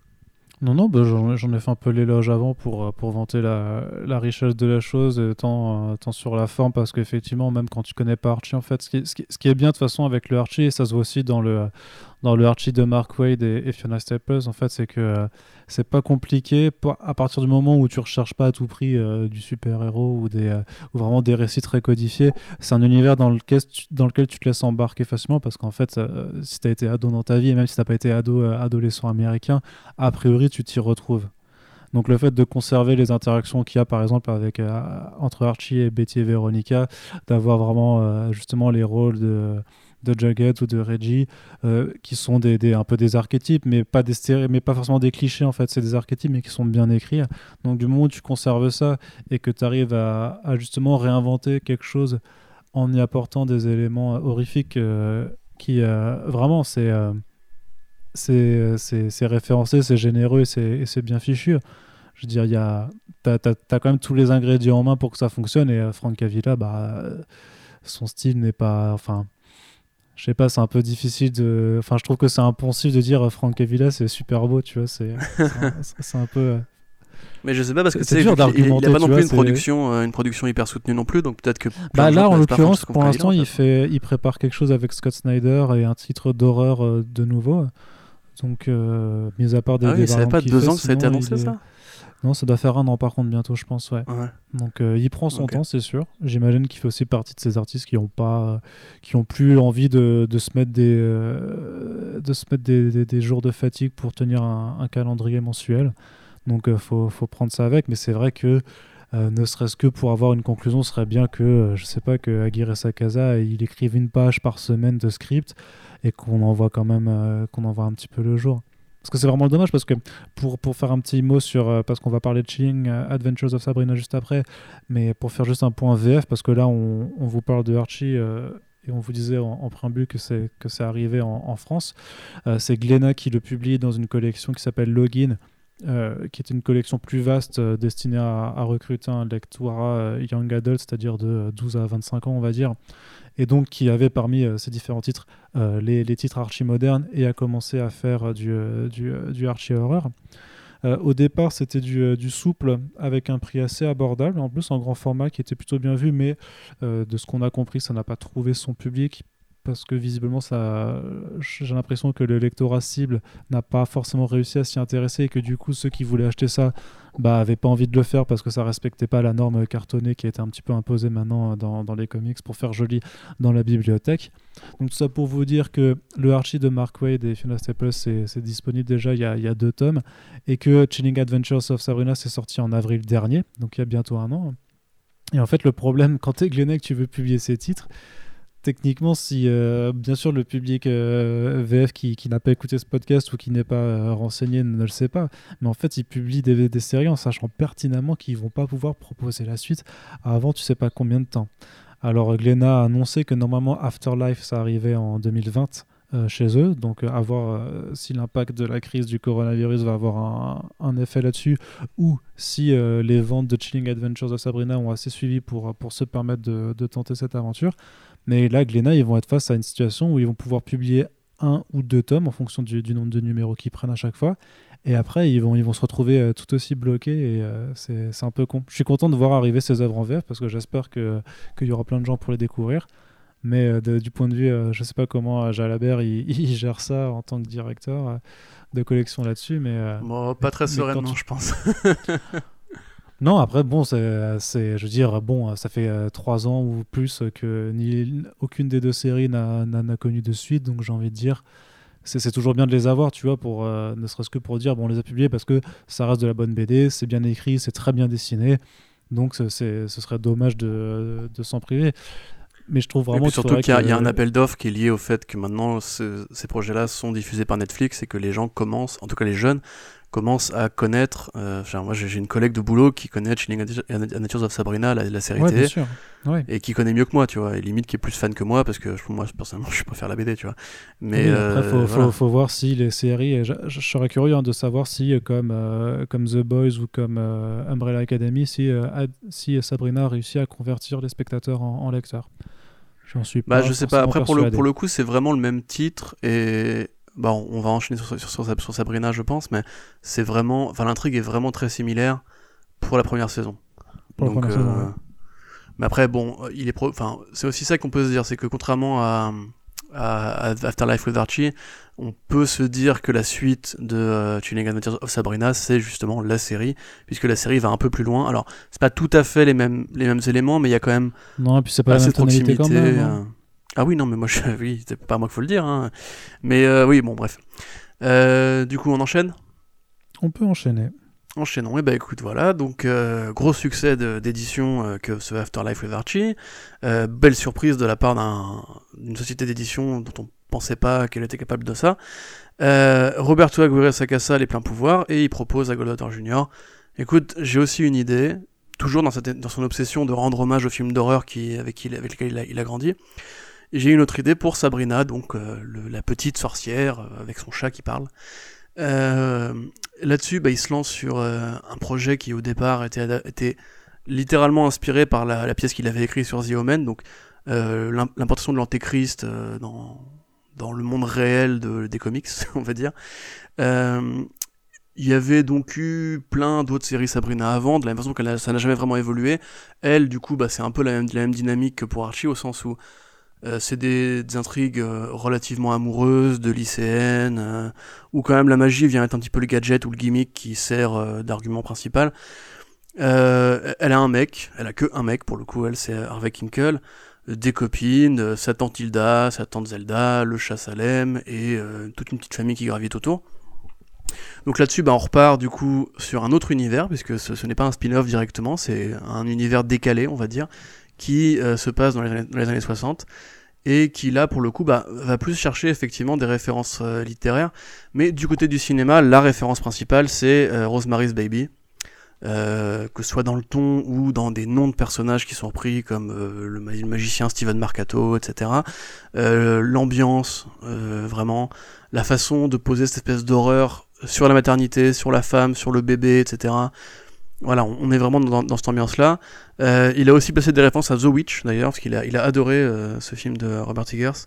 Et euh, donc The Omen pour toute la partie antéchristique, puisque Satan joue quand même un rôle prépondérant dedans. Donc l'histoire, bah, c'est tout bête. les parents Spellman, Edward Spellman et Diana Spellman, ont un enfant. L'un est un sorcier, l'autre est une mortelle. C'est interdit. les parents disparaissent et la petite fille se fait élever par ses deux tantes qui elles sont deux sorcières euh. Euh, arrivée à l'adolescence, elle commence à tomber amoureuse d'un garçon qui s'appelle Harvey Kinkle, et là-dessus on recoupe avec effectivement les éléments dépeints dans la série télé, euh, à base de euh, à base faut que tu fasses ton baptême de sorcière euh, faut que tu choisisses voilà si tu veux être une vraie sorcière ou si tu veux renoncer à, à, tout ça sachant que ben, non seulement tu n'auras pas de pouvoir mais en plus tu vas vieillir alors que, que voilà quand tu es sorcière tu es quasi immortel mais le contre-coup à payer c'est que tu vois tous les gens que tu aimes vieillir et, et, et partir et surtout, il y, y, a un rapport à la, découverte du sexe, quoi. Enfin, de, parce qu'il y a, y a, enfin, le, le, le parce qu'elle peut pas avoir de relation sexuelle du coup avec, euh, avec un garçon avant d'avoir euh, d'avoir fait le dit baptême. Tout à fait, donc ça qui est juste euh, une allégorie, effectivement, les films de sorcières ont, souvent des allégories par rapport aux... Enfin les œuvres de sorcières ont souvent des allégories liées au cul. donc là, c'est si joliment dit. Je suis désolé, pardon, au sexe. donc là, effectivement, dans les influences les plus évidentes, donc on, on, les a citées pour le cinéma. Euh, pour ce qui est de, de l'écriture, donc euh, comme je disais, oui, il y, y a, du Petit Prince évidemment. Euh, donc ici Charlotte Jackson, qui est une, une écrivaine d'horreur, euh, qui a notamment écrit The Haunting of Hill House. Euh, il y a vraiment des recherches assez pointues. C'est encore une fois assez érudit, notamment avec tout ce qui est de l'ordre de la magie démonique et de la sorcellerie de cérémonie. Donc là-dessus, le, le, plus grand nom probablement est celui qui a aussi beaucoup influencé, influencé ouais, Alan Moore des mythes, euh, enfin tout ce qui est un petit peu culture païenne en fait. Euh, tout à fait, ouais, le paganisme. Très, rapporté à, voilà, paganisme, à la nature, à quelque chose, à une forme de, de satanisme, mais dans la version vraiment euh, rapport à la nature. Qui, voilà, les, les, sorcières sont les bois. On a évidemment le, le, le, dieu philiste, enfin des, des, des, dieux et des démons qui viennent de, de cultures ancestrales de différents coins du monde. L'un des personnages du comic s'appelle Crowley c'est un truc qui est intéressant à, savoir. Donc Aleister Crowley, euh, dont, de son vrai nom Edward Crowley, qui était euh, l'un des principaux fondateurs du mouvement de la Goétie, qui est donc un, une sorte de mouvement qu'on pourrait qualifier comme une fusion un peu anarchique entre euh, l'extrême gauche et l'extrême droite dans les arts mystiques, au sens où c'est vraiment un mec qui a écrit des bouquins sur comment invoquer des démons, qui a listé des démons en s'inspirant de différents folklores, euh, qui sont tous dans Shooting at Natures of Sabrina. Il y a une scène où notamment son, père s'entraîne à, invoquer des démons quand il est petit, et tous les démons qui sont présents sont des démons de la Goétie. Donc vous avez Belzebub, Lord of the Flies, qui est un dieu philistin, vous avez euh, Volak aussi, vous avez tous ces personnages-là, et en fait, il y a même un hommage qui est un peu diffus, mais moi je pense que Lester Crowley est aussi là parce qu'il y a un hommage à Alan Moore qui est euh, présent dès le début du bouquin. C'est que le cousin Ambrose a deux cobras de compagnie, puisque tous les sorciers ont des animaux de compagnie qui sont en fait des serviteurs du dieu Glycon, euh, qui est en fait le, dieu fictif que vénère Alan Moore euh, en tant que magicien et sorcier de cérémonie. Donc on est vraiment dans, cette culture-là qui va chercher dans, l'occultisme, dans le paganisme effectivement, des sorcières qui vivent dans la forêt parce que le bois euh, leur appartient, des sorcières qui sont connectées à, la vie. on a aussi bah, les, les, corbeaux. Hein, ça qui du coup est à la fois un stéréotype pour les sorcières, puisque les corbeaux, bon pourquoi pas, mais qui est aussi un hommage à The Dreaming, et à Sandman du coup, donc toujours à Neil Gaiman, puisque euh, dans euh, The Sandman, donc euh, le héros Morphée a une sorte de corbeau aussi qui est son meilleur ami, qui a été un homme auparavant et avec qui il peut communiquer, et qui est un être très mélancolique, très sarcastique, qui est un, dérivé direct de Swamp Thing. Là, je fais mon, mon, cours de Vertigo, mais grosso modo, dans Swamp Thing, vous avez un personnage qui s'appelle Matt Cable, qui va être envoyé en enfer après avoir été possédé par un démon, et euh, il va être libéré de l'enfer par Morphée, qui va en faire euh, son corbeau, entre guillemets. Donc, euh, ça, c'est référencé, par exemple, il y a un numéro entier qui parle un petit peu de, de, la transformation de, Salem en chat, qui est un numéro qui est assez passionnant aussi, qui raconte du coup l'histoire des, sorcières de Salem, pardon, et ce numéro-là qui est vraiment, qui est vraiment un hommage direct à un numéro de Sandman, en fait, qui s'appelle A Dream of a Thousand Cats, en gros, bah, on va dire, bon, pour vous résumer ça rapidement, c'est un numéro, en fait, on voit que le, Dreaming, enfin le Dream, pardon, ah, j'arrive plus à parler, Morphée, le Sandman, Endless, machin, etc., le héros de Sandman, le dieu, euh, a pris euh, plusieurs formes dans son, dans son existence, notamment une forme de chat, et où il explique, il raconte une anecdote que, euh, à une époque, les chats dominaient le monde, et, et dominer les humains. Et un jour, les humains, parce qu'ils ont été assez nombreux à rêver que les humains domineraient les chats, ont réussi à renverser la dictature des félins. Euh, c'est un numéro assez magnifique, qui est considéré comme l'un des plus grands de l'histoire de Sandman, et qui est vraiment très explicitement référencé dans euh, le personnage de Salem, version euh, Sakasa. Donc ça, c'est un des petits hommages qu'on peut trouver. Il y en a plein d'autres. Hein. Neil Gaiman, c'est vraiment, euh, il, est cité explicitement. Ce qui est bien, c'est que ces numéros-là, on a oublié de le dire tout à l'heure avec Afterlife, c'est des numéros qui sont assez riches. Si vous les, si vous les lisez en single, il y a souvent une postface, il y a souvent euh, des, des, descriptifs de scénarios. Vous avez aussi euh, un courrier des lecteurs assez régulier où du coup il donne ses influences.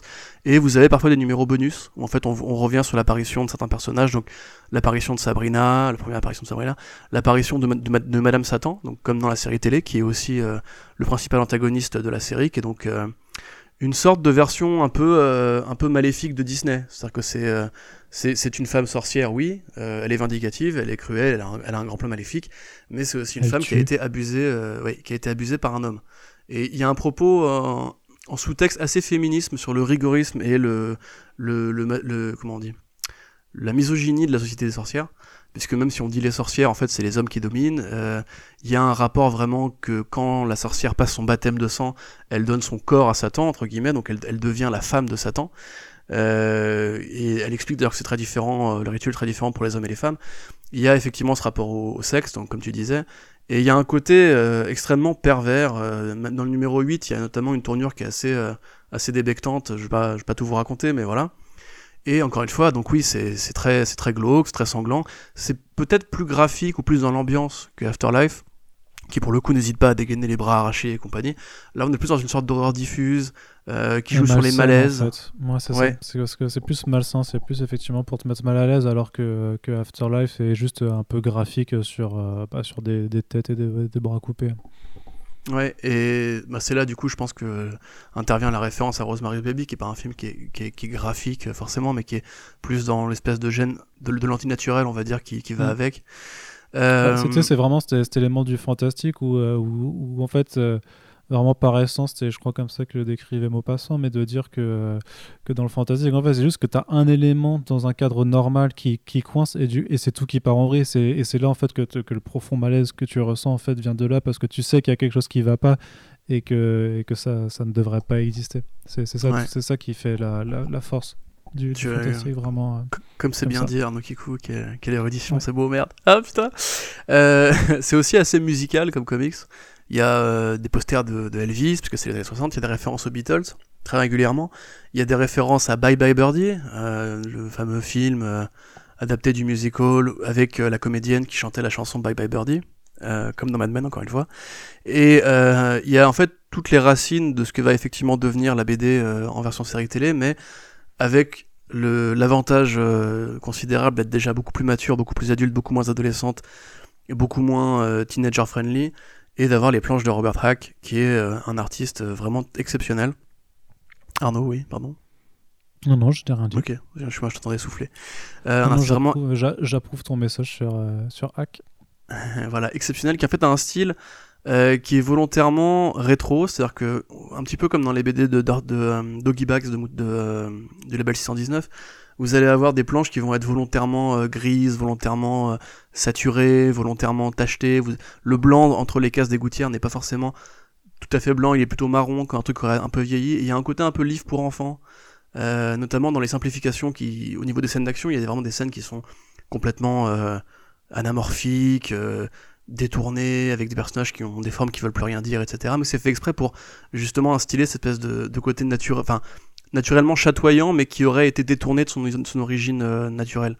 Du coup, c'est effectivement, même le chat Salem par exemple, et on pourrait dire qu'il est mal dessiné en un sens qu'il a, il pas vraiment un, une expression très féline, mais c'est justement volontaire parce qu'il est dessiné comme une sorte de peinture un peu abstraite, plus que comme une sorte vraiment d'animal euh, rassurant et tranquillisant, ce qu'il est en général, enfin sauf quand c'est un, un, vieil animatronique pourri.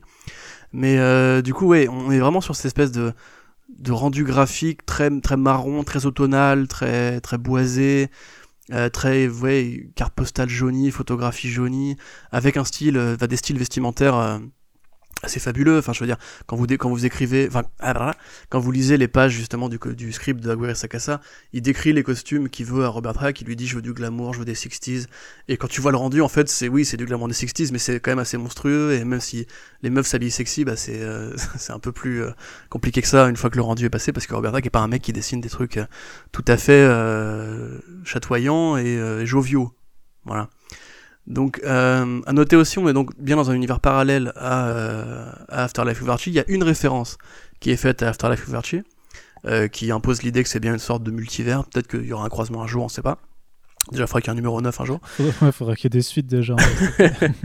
Parce que là-dessus, oui, c'est pareil, on est sur, sur 6 ans d'existence, on est sur, sur 8 numéros en tout. Voilà, dont notamment le numéro 7, où on voit que le graphisme a été un peu, un peu un peu, comment dirais-je, bâclé, parce qu'il fallait probablement sortir un numéro au bout d'un moment. Et le numéro 8, qui est peut-être le moins bien écrit, parce que justement, on sent aussi que à ce moment-là, Aguirre Sakasa était sur la série télé, et le numéro 8 a des dialogues qui sont beaucoup plus proches de la série télé que les autres numéros, qui sont peut-être un peu plus expéditifs, un peu plus simplistes, un peu plus dans la bagarre, et moins dans l'horreur vraiment, euh, euh, comment dirais-je, euh, totalitaire. C'est pas, pas une horreur que tu peux, que tu ne peux pas esquiver, c'est une horreur que tu peux confronter, que tu peux affronter, que tu peux lutter contre, etc. Donc, euh, bah dans l'ensemble, moi je trouve que c'est encore une fois de la très bonne BD. Euh, J'avoue je suis pas un grand expert de tout ce qui est BD de sorcière, mais c'est vrai que par le style de Robert Hack, qui vraiment fait une distinction assez nette avec euh, le style de Frank Avila, qui est beaucoup plus cinématographique, beaucoup plus euh, vidéo club, beaucoup plus midnight movie et compagnie.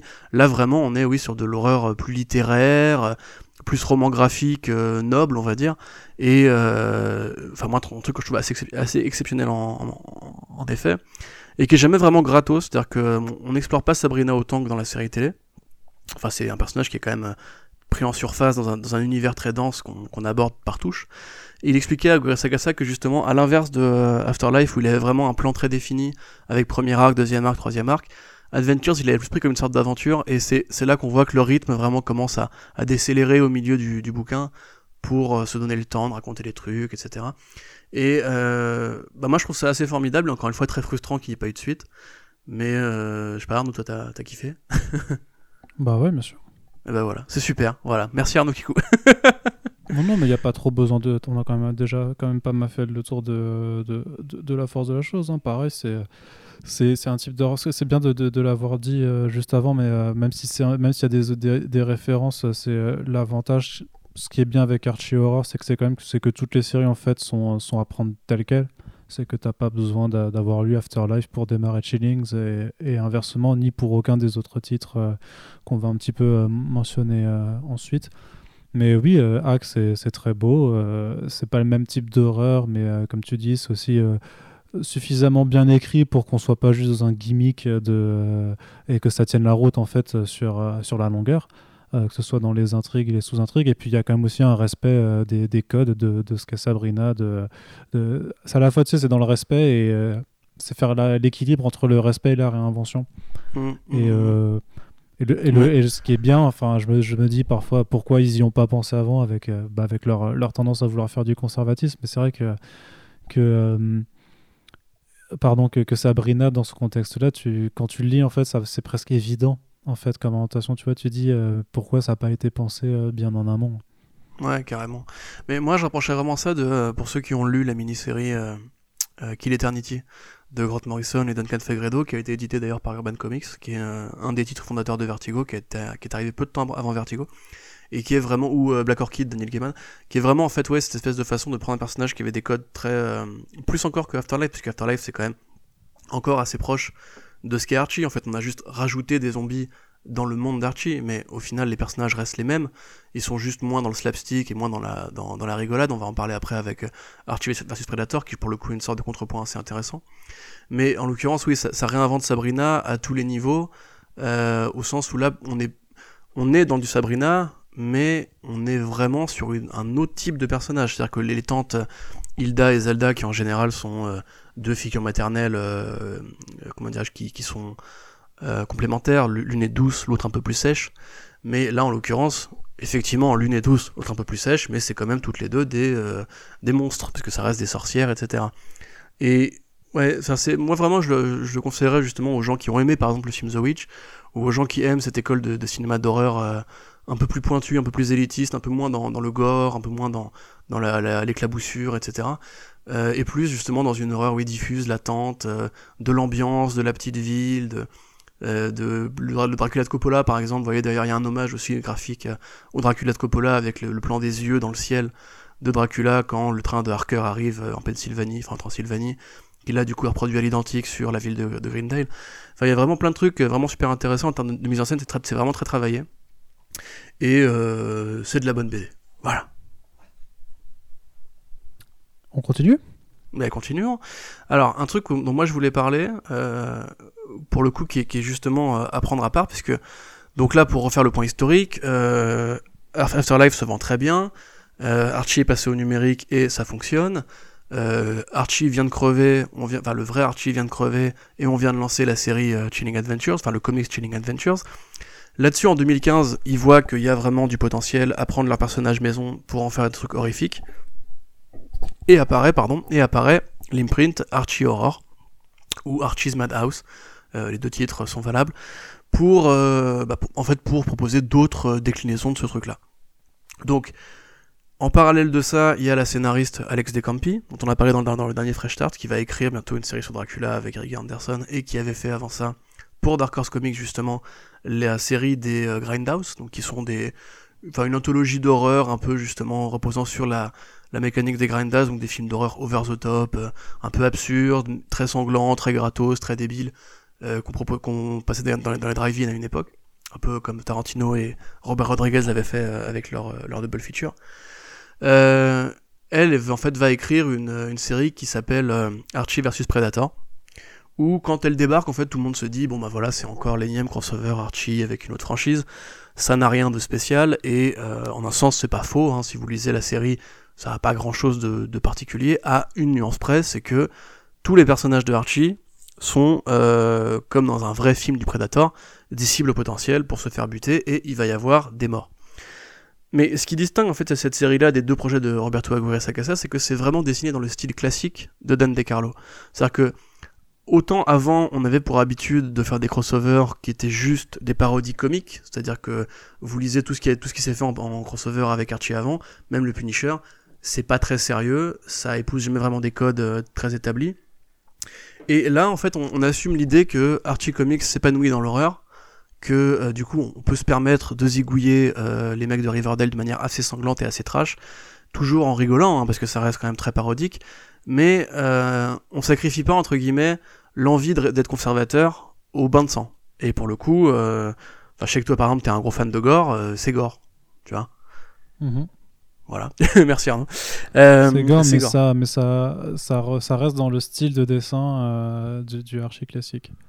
Oui, voilà. Et c'est pour ça que symboliquement, c'est super intéressant. C'est qu'en fait, ça va, entre guillemets, être un peu le dernier grand projet euh, dans le style de Dan DeCarlo. C'est-à-dire que c'est un peu le, projet qui, entre guillemets, où on te dit, euh, voilà, en fait, ce style graphique qui nous a permis de faire des séries pour enfants pendant des générations, là, on va faire une série qui va être une parodie de série pour enfants avec de la violence graphique, donc qui va être Teen Plus, parce que c'est une série Teen Plus, et qui, du coup, symboliquement, t'explique que, grosso modo, tu peux... Euh, tu peux oublier. Tu vois, tu peux passer à autre chose.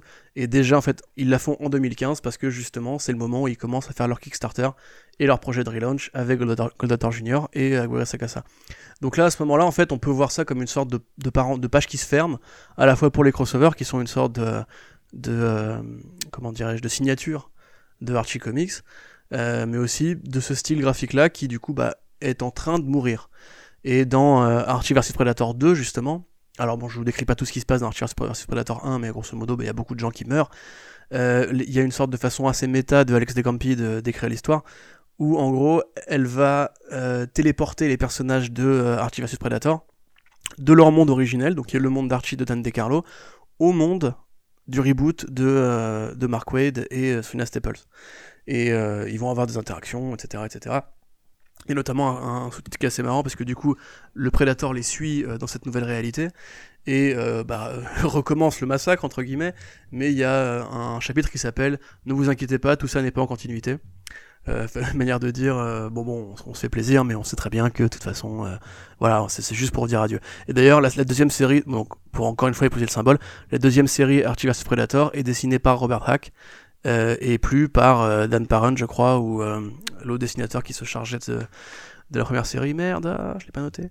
Mais du coup, voilà. Donc, euh, ces deux projets qui sont intéressants parce que justement, ils, expliquent un petit peu en fait que Archie maintenant aime l'horreur, que Archie fait du Teen Plus et que il est temps de faire une transition entre guillemets. Et c'est pour ça que c'est un bouquin qui est assez apprécié par les fans d'Archie Comics, que tu, que tu trouves régulièrement dans les tops des meilleures séries Archie. Euh, parce que bon, au, demeurant, c'est un bouquin qui est sympathique. Hein. On, voit que Decampi s'amuse beaucoup à, zigouiller des types et compagnie, mais c'est un bouquin qui reste une histoire de Archie conventionnelle, euh, avec des dialogues conventionnels et juste beaucoup plus de sang. Mais il a ce côté justement transition vers une nouvelle génération. Et d'ailleurs, c'est marrant que du coup, il y ait eu une suite par Robert Hack, le mec qui fait Adventures, et euh, avec cette, cette, idée de reboot intégrée dans la continuité. Puisqu'on est vraiment, oui, sur une, une façon en fait de dire adieu à un modèle. Et à travers un truc qui en plus moi je trouve c'est une bonne lecture hein, Archie vs Predator c'est un truc enfin c'est comique mais c'est vraiment une bonne lecture de plage quoi on va dire c'est un truc que t'emmènes que tu lis euh, voilà dans le bain gallo euh, enfin actuellement c'est pas trop possible mais mais du coup voilà tu, tu peux t'éclater avoir le Predator zigouiller des types c'est aussi un truc qui revient assez souvent d'ailleurs dans, dans les meilleurs comics sur Predator paradoxalement c'est un truc il y a il y a aussi Batman vs Predator de euh, Dave Gibbons et, et, Adam Kubert qui est un, un, très très très bon récit et mm. euh, d'autres bouquins par-ci par-là qui, qui, viennent régulièrement. Mais celui-là, effectivement, parce qu'il a ce côté méta-parodie, conscient de ce qu'il fait, et parce qu'il a ce côté un peu euh, désacralisant de, de buter les personnages de Archie dans le style de Archie, euh, qui a vraiment fait date quand il est sorti. Quoi. Je sais pas si tu voulais en, parler plus que ça, Arnaud Kikou. Non, parce que ça reste quand même euh, malgré tout juste un, enfin, un honnête divertissement, tu vois, ça va pas. Oui, plus, bien sûr. euh, Ouais, on n'est pas sur la même échelle que Afterlife et Chilling, effectivement. Non, ça, m'a poussé. Par contre, c'est vrai que c'est euh, c'est très bien, c'est très bien exécuté. Et du coup, ça a même eu une suite qui est, qui est plus récente d'ailleurs, parce que le, le TPB en VO va sortir, enfin, Oui, doit oui, ce que je sortir disais. normalement en, en- en avril, quoi. Oui, oui, c'est ce que je viens de dire avec, avec Robert Hack. Pardon, grave. pardon. Non, Ouais. c'est pas grave. Mais justement, Robert Hack, t'as pas trouvé que c'était moins bien, c'était moins joli que, de, que dans Ouais, bah oui, bah oui, justement, et c'est là qu'on va. Alors, Hack, c'est un mec qui se, qui s'ancre et qui se colorise tout seul. Je crois que sur euh, vs Predator 2, c'est pas lui qui est euh, à son propre, à, à- à ses propres couleurs entre guillemets. Du coup, c'est plus terne et il y a beaucoup moins d'effets de style. Euh, mais c'est là aussi justement qu'on voit que sur Chilling Adventures of, Sabrina, il fait vraiment un effort pour adapter la Ouais, forme au fond. tout, ouais. Voilà, Ouais. et pour vraiment avoir un bouquin qui a une gueule particulière. À l'inverse, Archie vs Predator 2, c'est encore une fois, je pense que c'est- je pense que tout ça est, vachement symbolique. Tu vois, c'est une façon de dire. Robert Hack, c'est un des grands architectes de la révolution horreur de Archie. Du coup, on le met sur Archie vs Predator 2 pour ne pas refaire un bouquin dans le style de Dan DeCarlo. Mais en même temps, vu que ça reste un projet qui, comme tu dis, ju- est juste un honnête divertissement, qui va pas non plus se vendre euh, par palette et qui a pas une, une urgence symbolique parce qu'il y aura jamais de film Archie vs Predator, on fait un truc beaucoup plus simple, euh, beaucoup plus, euh, oui, enfin c'est pas très recherché graphiquement. Après, il y a des trucs- marrants, tu vois, genre par exemple la comparaison entre l'ancienne Véronica et la nouvelle Véronica, il, rend un peu hommage justement à la façon de dessiner Tuna Staples et des artistes euh, de la série de Mark Wade en, euh, en justement trouvant une sorte de, correspondance graphique euh, entre les dessins de la, série de Mark Wade et, et la nouvelle version d'Archie, quoi. Donc voilà. Euh, J'enchaîne hein, si tu me dis- si tu, si tu permets. Ok. Donc voilà. Donc là effectivement c'est très récent. Euh, Archie vs Predator 2. Faut savoir que entre tout ce dont on vient de décrire, il y a donc euh, Archie qui a évolué en parallèle, qui a fait, euh, qui a fait tous ces projets-là, euh, qui a fait aussi donc son, son relaunch. Donc comme on l'a dit, Betty et Veronica, ça s'est arrêté au numéro 3. Donc ça fait une bonne histoire, bien dessinée, et sympathique à, suivre, que moi je vous, je vous conseille si vous voulez lire un peu, voilà, un, petit truc un peu léger avec de très beaux dessins par Adam Hughes. Euh, Il y a le, le- les volumes de, euh, Mark Wade, et euh, donc Staples et d'autres dessinateurs, dessinatrices aussi, euh, qui s'est arrêté au numéro 32, qui est un- une très bonne façon de réinventer l'univers de Archie euh, pour tous les publics, on va dire. Donc ça reste du soap opéra, ça reste euh, très teenager, ça reste assez comique et, euh, plutôt bien foutu. C'est une meilleure lecture moderne que Riverdale, au sens où c'est pas... Enfin, je, je disais sur un forum que Riverdale c'était un peu la version Gotham de Archie Comics. Et je suis assez d'accord avec ça au sens où c'est vraiment. C'est Bresson pour être Bresson, c'est très con, ça parle dans tous les sens, et à la fin tu te dis non mais arrêtez, arrêtez vos conneries, c'est pas crédible une seconde et compagnie. Euh, du coup, ouais, c'est vrai que si vous voulez, si, l'univers vous intéresse, moi je vous conseillerais plutôt les volumes de Mark Wade. Alors, faut savoir ce qu'on lit, hein, parce que c'est c'est effectivement plus du, du slice of life, euh, du, de la rom-com et compagnie, mais je pense que à la limite, voilà, si vous, pour des jeunes ou pour des gens qui seraient curieux de, de voir un peu à quoi ça ressemble, c'est vraiment de la bonne lecture. Euh, vous avez la série Jughead, et en 2016, euh, après la naissance de Archie Horror, du coup, ils ont commencé à chercher un peu à, ratisser, parce qu'ils voyaient bien que Aguirre Sakassab a été occupé par le développement de Riverdale, euh, qu'il fallait quand même bah, nourrir un imprint qu'on venait de créer, quoi, grosso modo. Donc ils ont lancé une pilot season, où en gros ils ont proposé à différents artistes et dessinateurs, de, enfin différents artistes et scénaristes, de proposer des histoires pour eux. Donc là-dedans, le principal à retenir, je pense, ça sera quand même Vampironica euh, de Megan et Greg Smallwood. Donc euh, voilà, bon, là effectivement, on commence à voir le gimmick s'instaurer, c'est-à-dire que grosso modo, on prend un personnage de Riverdale, on euh, lui adjoint un monstre du bestiaire classique euh, à la Universal. En l'occurrence, c'était les vampires pour Véronica. Et bah, on part pour un petit six numéros et on voit si le public, si le public mord quoi. Donc euh, celui-là, on l'a suivi en, en direct euh, sur Comics Blog, puisque pour le coup, on était arrivé sur le site à ce moment-là. Euh, moi, je vais, je vais être très rapide. Je trouve ça très bien tant que c'est Greg Smallwood qui dessine, parce que c'est Greg Smallwood, parce qu'il a ce sens de la mise en scène cinématographique, parce qu'il trouve justement cette esthétique de film d'horreur à la Romero, à la. Parce qu'il a un trait, Midnight il a un trait très joli aussi, on va dire aussi, tout simplement. Ouais, ouais, il a un trait très joli aussi, mais il a aussi cette, cette imagerie un peu clipesque, tu vois, des années 70-80, qui, qui... Tu, tu reconnais des codes de films d'horreur que t'as pas forcément vu, tu vois ce que je veux dire?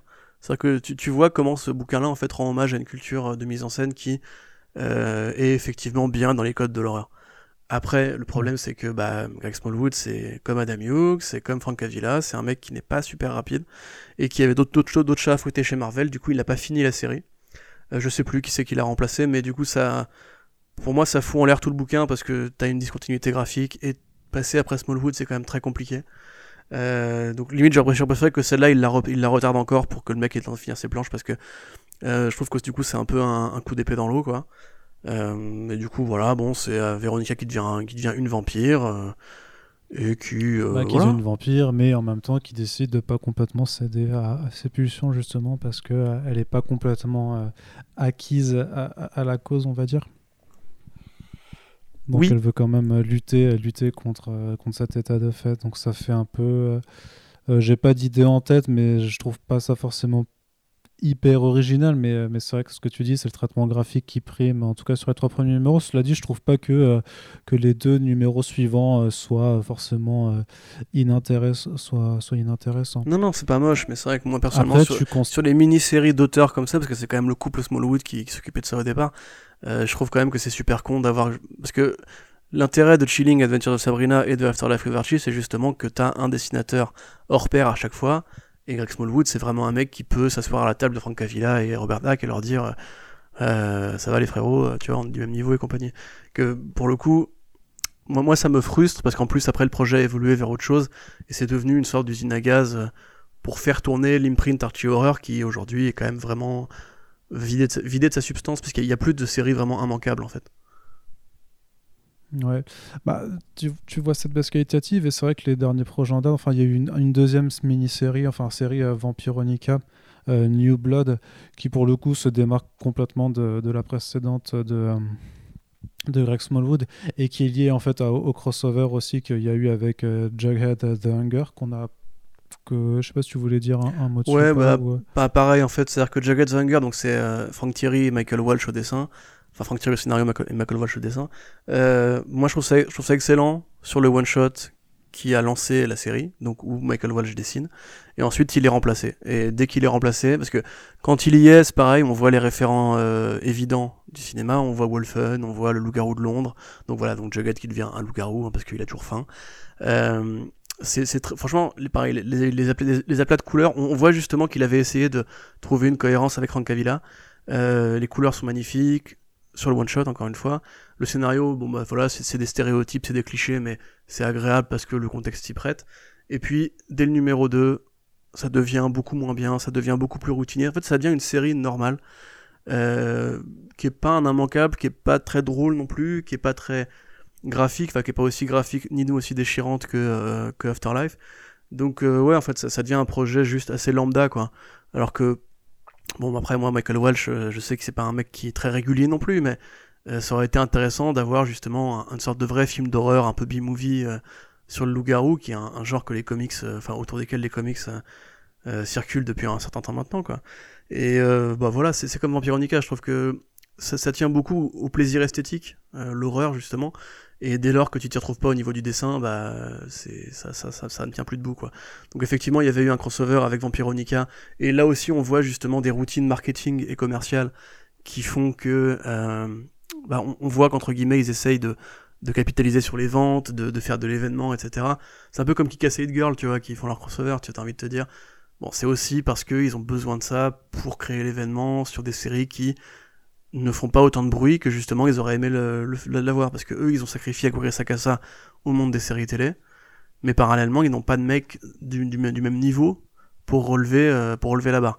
Donc dans la, dans- en attendant bah, on surproduit et euh, le troisième projet à être né de ça c'était Blossoms euh, 666 euh, de Cullen Bunn et Laura Braga. Bon moi alors moi je, je, je suis partiel parce que je, je n'aime pas le style de Laura Braga.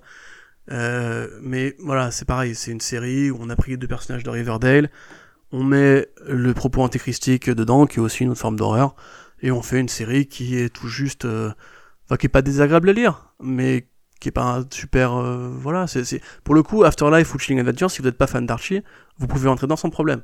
Alors que, Ouais.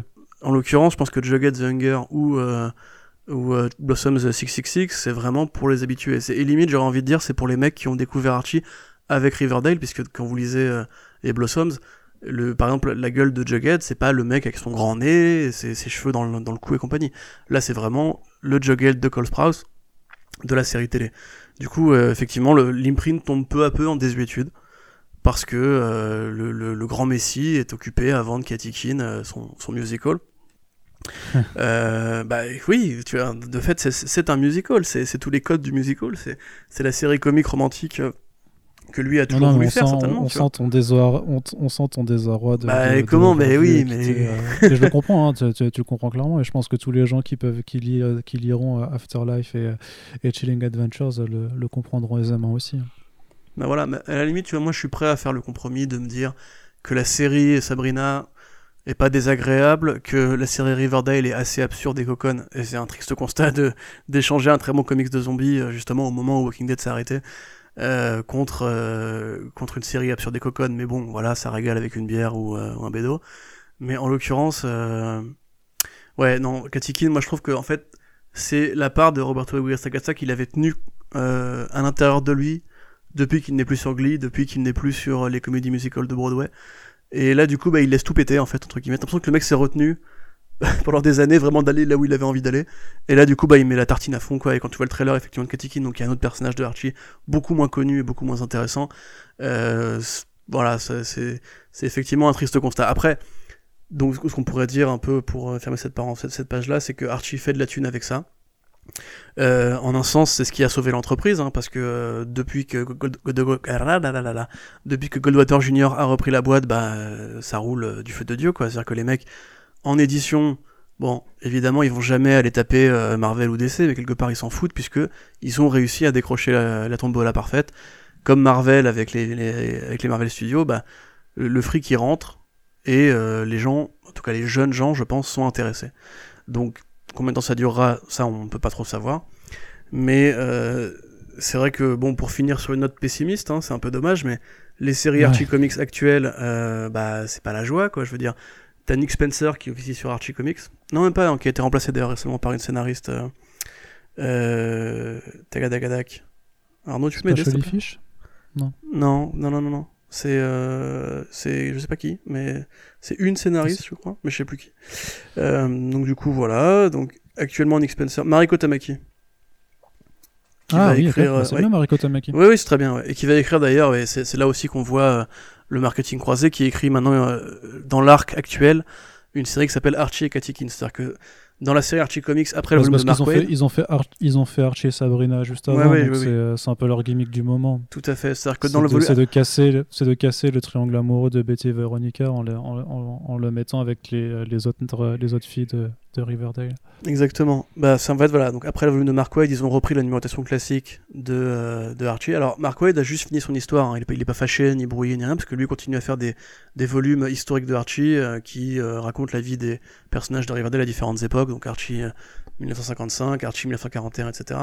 Mais du coup, Nick Spencer, oui, a repris la série et bah, attaqué effectivement sur un arc qui, à cause des impératifs hollywoodiens, j'ai envie de dire, a cru bon de mélanger les deux franchises Archie et euh, Sabrina parce que bon au-delà de casser la dynamique c'était juste parce que c'était le personnage populaire du moment à cause grâce aux séries télé. Et là du coup bah, vu que Katikin arrive euh, on a pris Mariko Tamaki qui est effectivement une autrice qui monte bien euh, puis qui est une pote de Nick Spencer accessoirement apparemment. Ils avaient coécrit du coup la série Archie et Veronica et Sabrina pardon qui était juste un arc en fait. Et du coup là c'est pareil on voit une sorte de, de marvelisation. C'est à dire que on va changer le titre de la série pour créer l'événement, on va lui adjoindre des personnages qui sont présents dans les séries télé qui sortent en ce moment pour euh, créer l'événement, et bah, du coup t'as un peu l'impression que c'est une boîte qui, pour l'instant, obéit vraiment aux impératifs de marketing croisé. Euh, et dans l'ensemble, il bah, n'y a plus grand chose de vraiment captivant qui, qui voit le jour. Vu qu'ils n'ont plus de Chilling Adventures of Sabrina, ils sont tournés vers Kelly Thompson et Veronica Fish pour faire une série Sabrina à l'ancienne. Donc ouais, une série où Sabrina, ouais. voilà, une série où Sabrina n'est pas... Euh... Vas-y. Ouais, qui arrivera juste euh, chez Glenna aussi euh, ce, ce, printemps normalement. Voilà, c'est ça. Donc une série où Sabrina effectivement est au lycée. Il euh, n'y a pas de, y a pas de bail de cul, il y a pas de bail d'horreur graphique. C'est juste euh, Sabrina l'apprentie sorcière telle que vous l'avez toujours connue. c'est pas détestable à lire, mais c'est vrai que moi je trouve ça vraiment beaucoup moins bien que le Archie de Mark Waid. Donc, mais c'est dans, dans, dans, le même style en fait. C'est-à-dire que c'est juste moderniser le personnage sans tricher avec les codes. Donc et sans mettre d'horreur vraiment affirmée. Donc voilà, il y a toujours des petits projets par-ci par-là, les crossovers continuent. Dans, la veine de Archie versus Predator, il y a eu Archie versus Sharknado. Euh, ah, ils l'ont vraiment fait? Ah oui, non, mais c'est pas, non, pas une blague, hein. ça, ça existe vraiment. que je l'ai mis dans une news, mais ça existe vraiment, oui. C'est donc, euh, bah, c'est c'est euh, Betty et Veronica qui suivent euh, le père de Veronica à Washington DC, puisque les Sharknado en général se passent autour de la présidence des États-Unis avec Donald Trump. Et bah, du coup, il y a les requins, les requins cycloniques, quoi. Et il y a du sang. Enfin, c'est tout aussi con que Archie vs Predator, mais en, moins bien, parce que c'est dire qu'un numéro. Et voilà, tu vas avoir des mecs qui vont se faire des fourriers par des requins, t'as Sabrina qui se fait arracher les bras par des requins. Et puis, euh, et puis voilà quoi, tu vois, enfin, on est vraiment, euh, on est vraiment plus actuellement sur une manière d'occuper le terrain en fait et de profiter des succès de la série télé, enfin des séries télé, voire de continuer parce que tu sais ils avaient aussi euh, des cartoons en cours, ils ont une adaptation à Bollywood aussi. Euh, oui, c'est vrai, c'est vrai. Et c'est Sakara qui fait ça aussi en plus. Hein. Ouais, bah oui, non, mais je te dis, le mec. Euh, en, fait, c'est vraiment c'est la ruée vers l'or, quoi. C'est les mecs, ils, ils, ont touché le jackpot. Ils se sont aperçus qu'après 80 balais à, à, juste ne rien faire de leur franchise, à part des cartoons qui, au demeurant, sont très agréables, ils ont compris qu'en fait maintenant il y a un public à aller conquérir. Et bah, ils y vont, quoi. Donc. Euh, donc voilà, c'est un peu l'actualité d'Archie. On, on, attend un petit peu une sorte de, de relaunch dans le relaunch pour, pour relancer un peu l'intérêt général. On attend aussi qu'Agore Sakasa arrête d'être à tous les postes sur les séries télé pour avoir un peu de temps pour euh, travailler sur le truc. Là récemment, ça, compliqué. Hein. Ah bah oui, oui, bien sûr. Et là t'as Goldwater qui disait récemment que grosso modo, euh, il n'oubliait pas les fans, que ça sortirait un jour. Quant à savoir quand, enfin quand ce sera, euh, pour l'instant on peut pas le dire. Après peut-être qu'avec le confinement, hein. Peut-être qu'il aura que ça euh, C'est George Martin qui a dit que grâce à, ces mesures-là, il avait plus de temps à se consacrer à l'écriture euh, de Game of Thrones. Donc tu peux t'imaginer que si Sakasa il est George Martin. chez lui, euh, George Martin, c'est les pires excuses tout le temps. Je veux dire, le mec, il a tenu un blog pendant trois ans, il écrivait plus sur son blog que sur son bouquin, quoi. Oui, non, mais après, il faut, parfois, il faut, euh, tu sais, il faut juste un, prétexte, hein, tu sais, tu face, à, face à ta plume, et puis euh, voilà, mais après, comme dit, je me, je me dis, enfin, je comprends bien qu'il est très occupé avec trois séries à gérer, ça doit demander un boulot monstre, et en plus, avec euh, effectivement tous ces autres projets à côté, mais quand même, mm. écrire une page de script par jour, est-ce que ce serait vraiment si difficile, tu vois, enfin, je sais pas, je sais bah, pas comment travaille, mais je, rends compte, mais, rend pas compte. Après, euh, Jeff Lemire, il arrive à faire 15, il, a il arrive à faire 15 séries mensuelles en même temps, tu vois, enfin 15 projets mensuels en même temps. Je me dis, euh, bon. Euh, oui, mais, tu, mais Jeff Lemire n'est pas, est pas chief creative officer, producteur, scénariste et chef de projet. Oui, c'est vrai qu'on oublie que ça. Oui, c'est vrai que s'il est, s'il est CCO sur tout le reste de Archie, ça doit aussi lui demander un certain temps. Je veux dire, regarde Geoff Jones avec Three Jokers et Batman Earth Phantom 3, tu vois. Genre, le fait de devoir diriger des équipes et en plus de devenir le monsieur comics pour Hollywood, ça, en fait, ça prend vraiment du temps.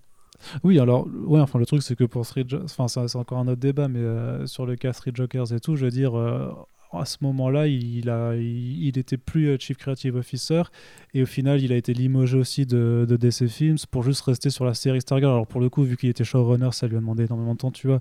Mais je veux dire, euh, à l'époque du film Green Lantern et tout ça, euh, il, était, il bossait à la fois pour le cinéma et il était Chief Creative Officer pour, pour tout DC Comics, qui est quand même un putain d'univers, et il arrivait à faire, euh, à tenir Green Lantern mensuellement et à planifier des, des events euh, énormes chez DC. Donc bon, après, chacun, voilà, il n'y a pas de règle, hein, tu, chaque, chaque, personne travaille différemment et et ça demande le temps que ça doit demander. Mais justement, pour ne pas finir, comme tu disais avant, sur une note négative, euh, ce qu'on vous encourage à faire en tout cas même si là c'est compliqué euh, avec euh, le, si vous écoutez ce podcast pendant le confinement ce sera un peu plus compliqué à faire. Mais voilà si vous avez des libraires des comic shops qui ont les volumes de Glénat déjà disponibles en VF bon, on vous recommande le Chilling Adventures of Sabrina qui est déjà disponible. On vous recommande aussi ben, le Archie de Mark Wade. Il y, a le, y a le Betty Veronica de, de Adam Hughes qui a le mérite d'être joli qui est plutôt sympathique et qui est joli et puis il y a le Jacket de, qui est drôle, hein. Moi j'aime bien vraiment Betty Veronica, j'ai bien kiffé. Ouais, mais si on devait en conseiller euh, plus, faudrait plus conseiller, tu vois, juste euh, Archie et, euh, Chilling Adventures. Mais c'est vrai que Betty Veronica, c'est sympa. Et t'as encore le, le Jughead de, de, dessiné par Eric Anderson qui qui est, qui est marrant. Ça, j'avoue, moi, c'est pas trop mon truc, mais. Bah, c'est pas mon truc non plus, hein, parce que c'est quand même encore très spécial. C'est là, c'est vraiment plus jeunesse, et puis c'est plus un, un, délire un peu absurde euh, en hommage aux comics du, euh, du Silver Age de, de Jughead. Mais. Euh, mais ça reste, c'est pas forcément inintéressant. En tout cas, c'est juste pour vous dire que en VF maintenant, on peut découvrir du Archie moderne. Euh, et, sa version horrifique. Donc en attendant que euh, Afterlife arrive, euh, vous savez déjà, déjà quoi faire. Et puis bon, on imagine que sinon les, les plateformes numériques vous tendent les bras également, du moment que ça reste légal, bien entendu. Ouais, tout à fait. On s'arrête là du coup, très cher Corentin? Ouais, bah juste pour dire vite fait, as, tu avais Balak aussi qui avait rendu hommage à, à Archie Comics dans la série Pipoudou. Euh, puisque dans le, trailer de Pipoudou où vous voyez le docteur Lachat qui euh, joue euh, qui joue sur scène avec un groupe de rock, le groupe s'appelle The Pussycats, enfin Pussycat and the Josies, qui est du coup l'inverse de Josie and the Pussycat, qui est un petit hommage de ce, de ce grand Miyazaki français à nos chers personnages de Archie Comics. Et vous pouvez en trouver plein d'autres, des, des, hommages, vous pouvez en trouver dans Friends aussi, vous pouvez en trouver dans plein d'autres séries. En fait, euh, paradoxalement, même si moi effectivement je trouve que les séries originales euh, de Archie vraiment euh, c'est pas ouf ouf, faut vraiment s'apercevoir que c'est un, un, monument de la culture populaire américaine et l'histoire de la BD aussi, qui est un peu entre guillemets l'histoire à la fois l'histoire de droite qu'on nous aurait caché puisque historiquement les super héros sont quand même plutôt des, des, des, justiciers de la justice sociale et compagnie, et qui est vraiment ouais tout un pan de la culture qui nous échappe complètement. Et bah, je trouve ça déjà assez fascinant de voir quand même qu'en une décennie comment ça a changé, donc c'est bien la preuve qu'on peut changer et qu'on doit aussi changer. Et euh, même si effectivement la, décennie s'est pas conclue dans les meilleures euh, conditions, à mon avis, toute la présidence de Goldwater Junior, ça va continuer à être intéressant et à être une, sorte de petite, alternative justement, euh, comme c'était le cas au début, euh, aux super-héros pour ceux qui justement veulent lire bah, du slice of life, de l'horreur et compagnie. Donc il faudra quand même continuer de suivre en espérant qu'il remonte le, le niveau. Voilà, c'est ce qu'on va espérer euh, en tout cas. Et donc euh, voilà, ça fait une bonne heure et demie euh, passée à, parler de, Archie Comics. On espère que ça vous aura intéressé. Sinon, bah, plaignez-vous chez Corentin parce que c'est lui qui a fait tout le travail explicatif et d'érudition. Donc il sera responsable de la chose. Ouais. Ça ne vous a pas plu. voilà. Comment je vais... venez, venez, je vous attends. non, non, mais c'était très, très bien. Et, on peut se faire un petit caprice de temps en temps. Non, non, mais c'était euh, c'était intéressant et, et, comme dit, ça donne, ouais, ça donne envie d'aller découvrir euh, tout ça. Et, euh, La prochaine fois, l'univers Zenescope Non, alors tu vois, Zenescope, j'ai pas envie. j'ai pas envie non plus, gros. j'ai pas envie de, de faire de. Je, je, je, ne veux pas attaquer qui que ce soit chez Zenescope, mais c'est pas forcément le genre de, de comics qui, qui, me passionne plus que ça. En tout cas, pas assez pour en faire un podcast. Euh, Bref, on espère que cette émission vous a plu, que ça vous a permis de vous occuper euh, si vous êtes euh, confiné chez vous ou que ça vous a permis de vous détendre si euh, vous devez, vous faites partie des gens qui continuent à travailler.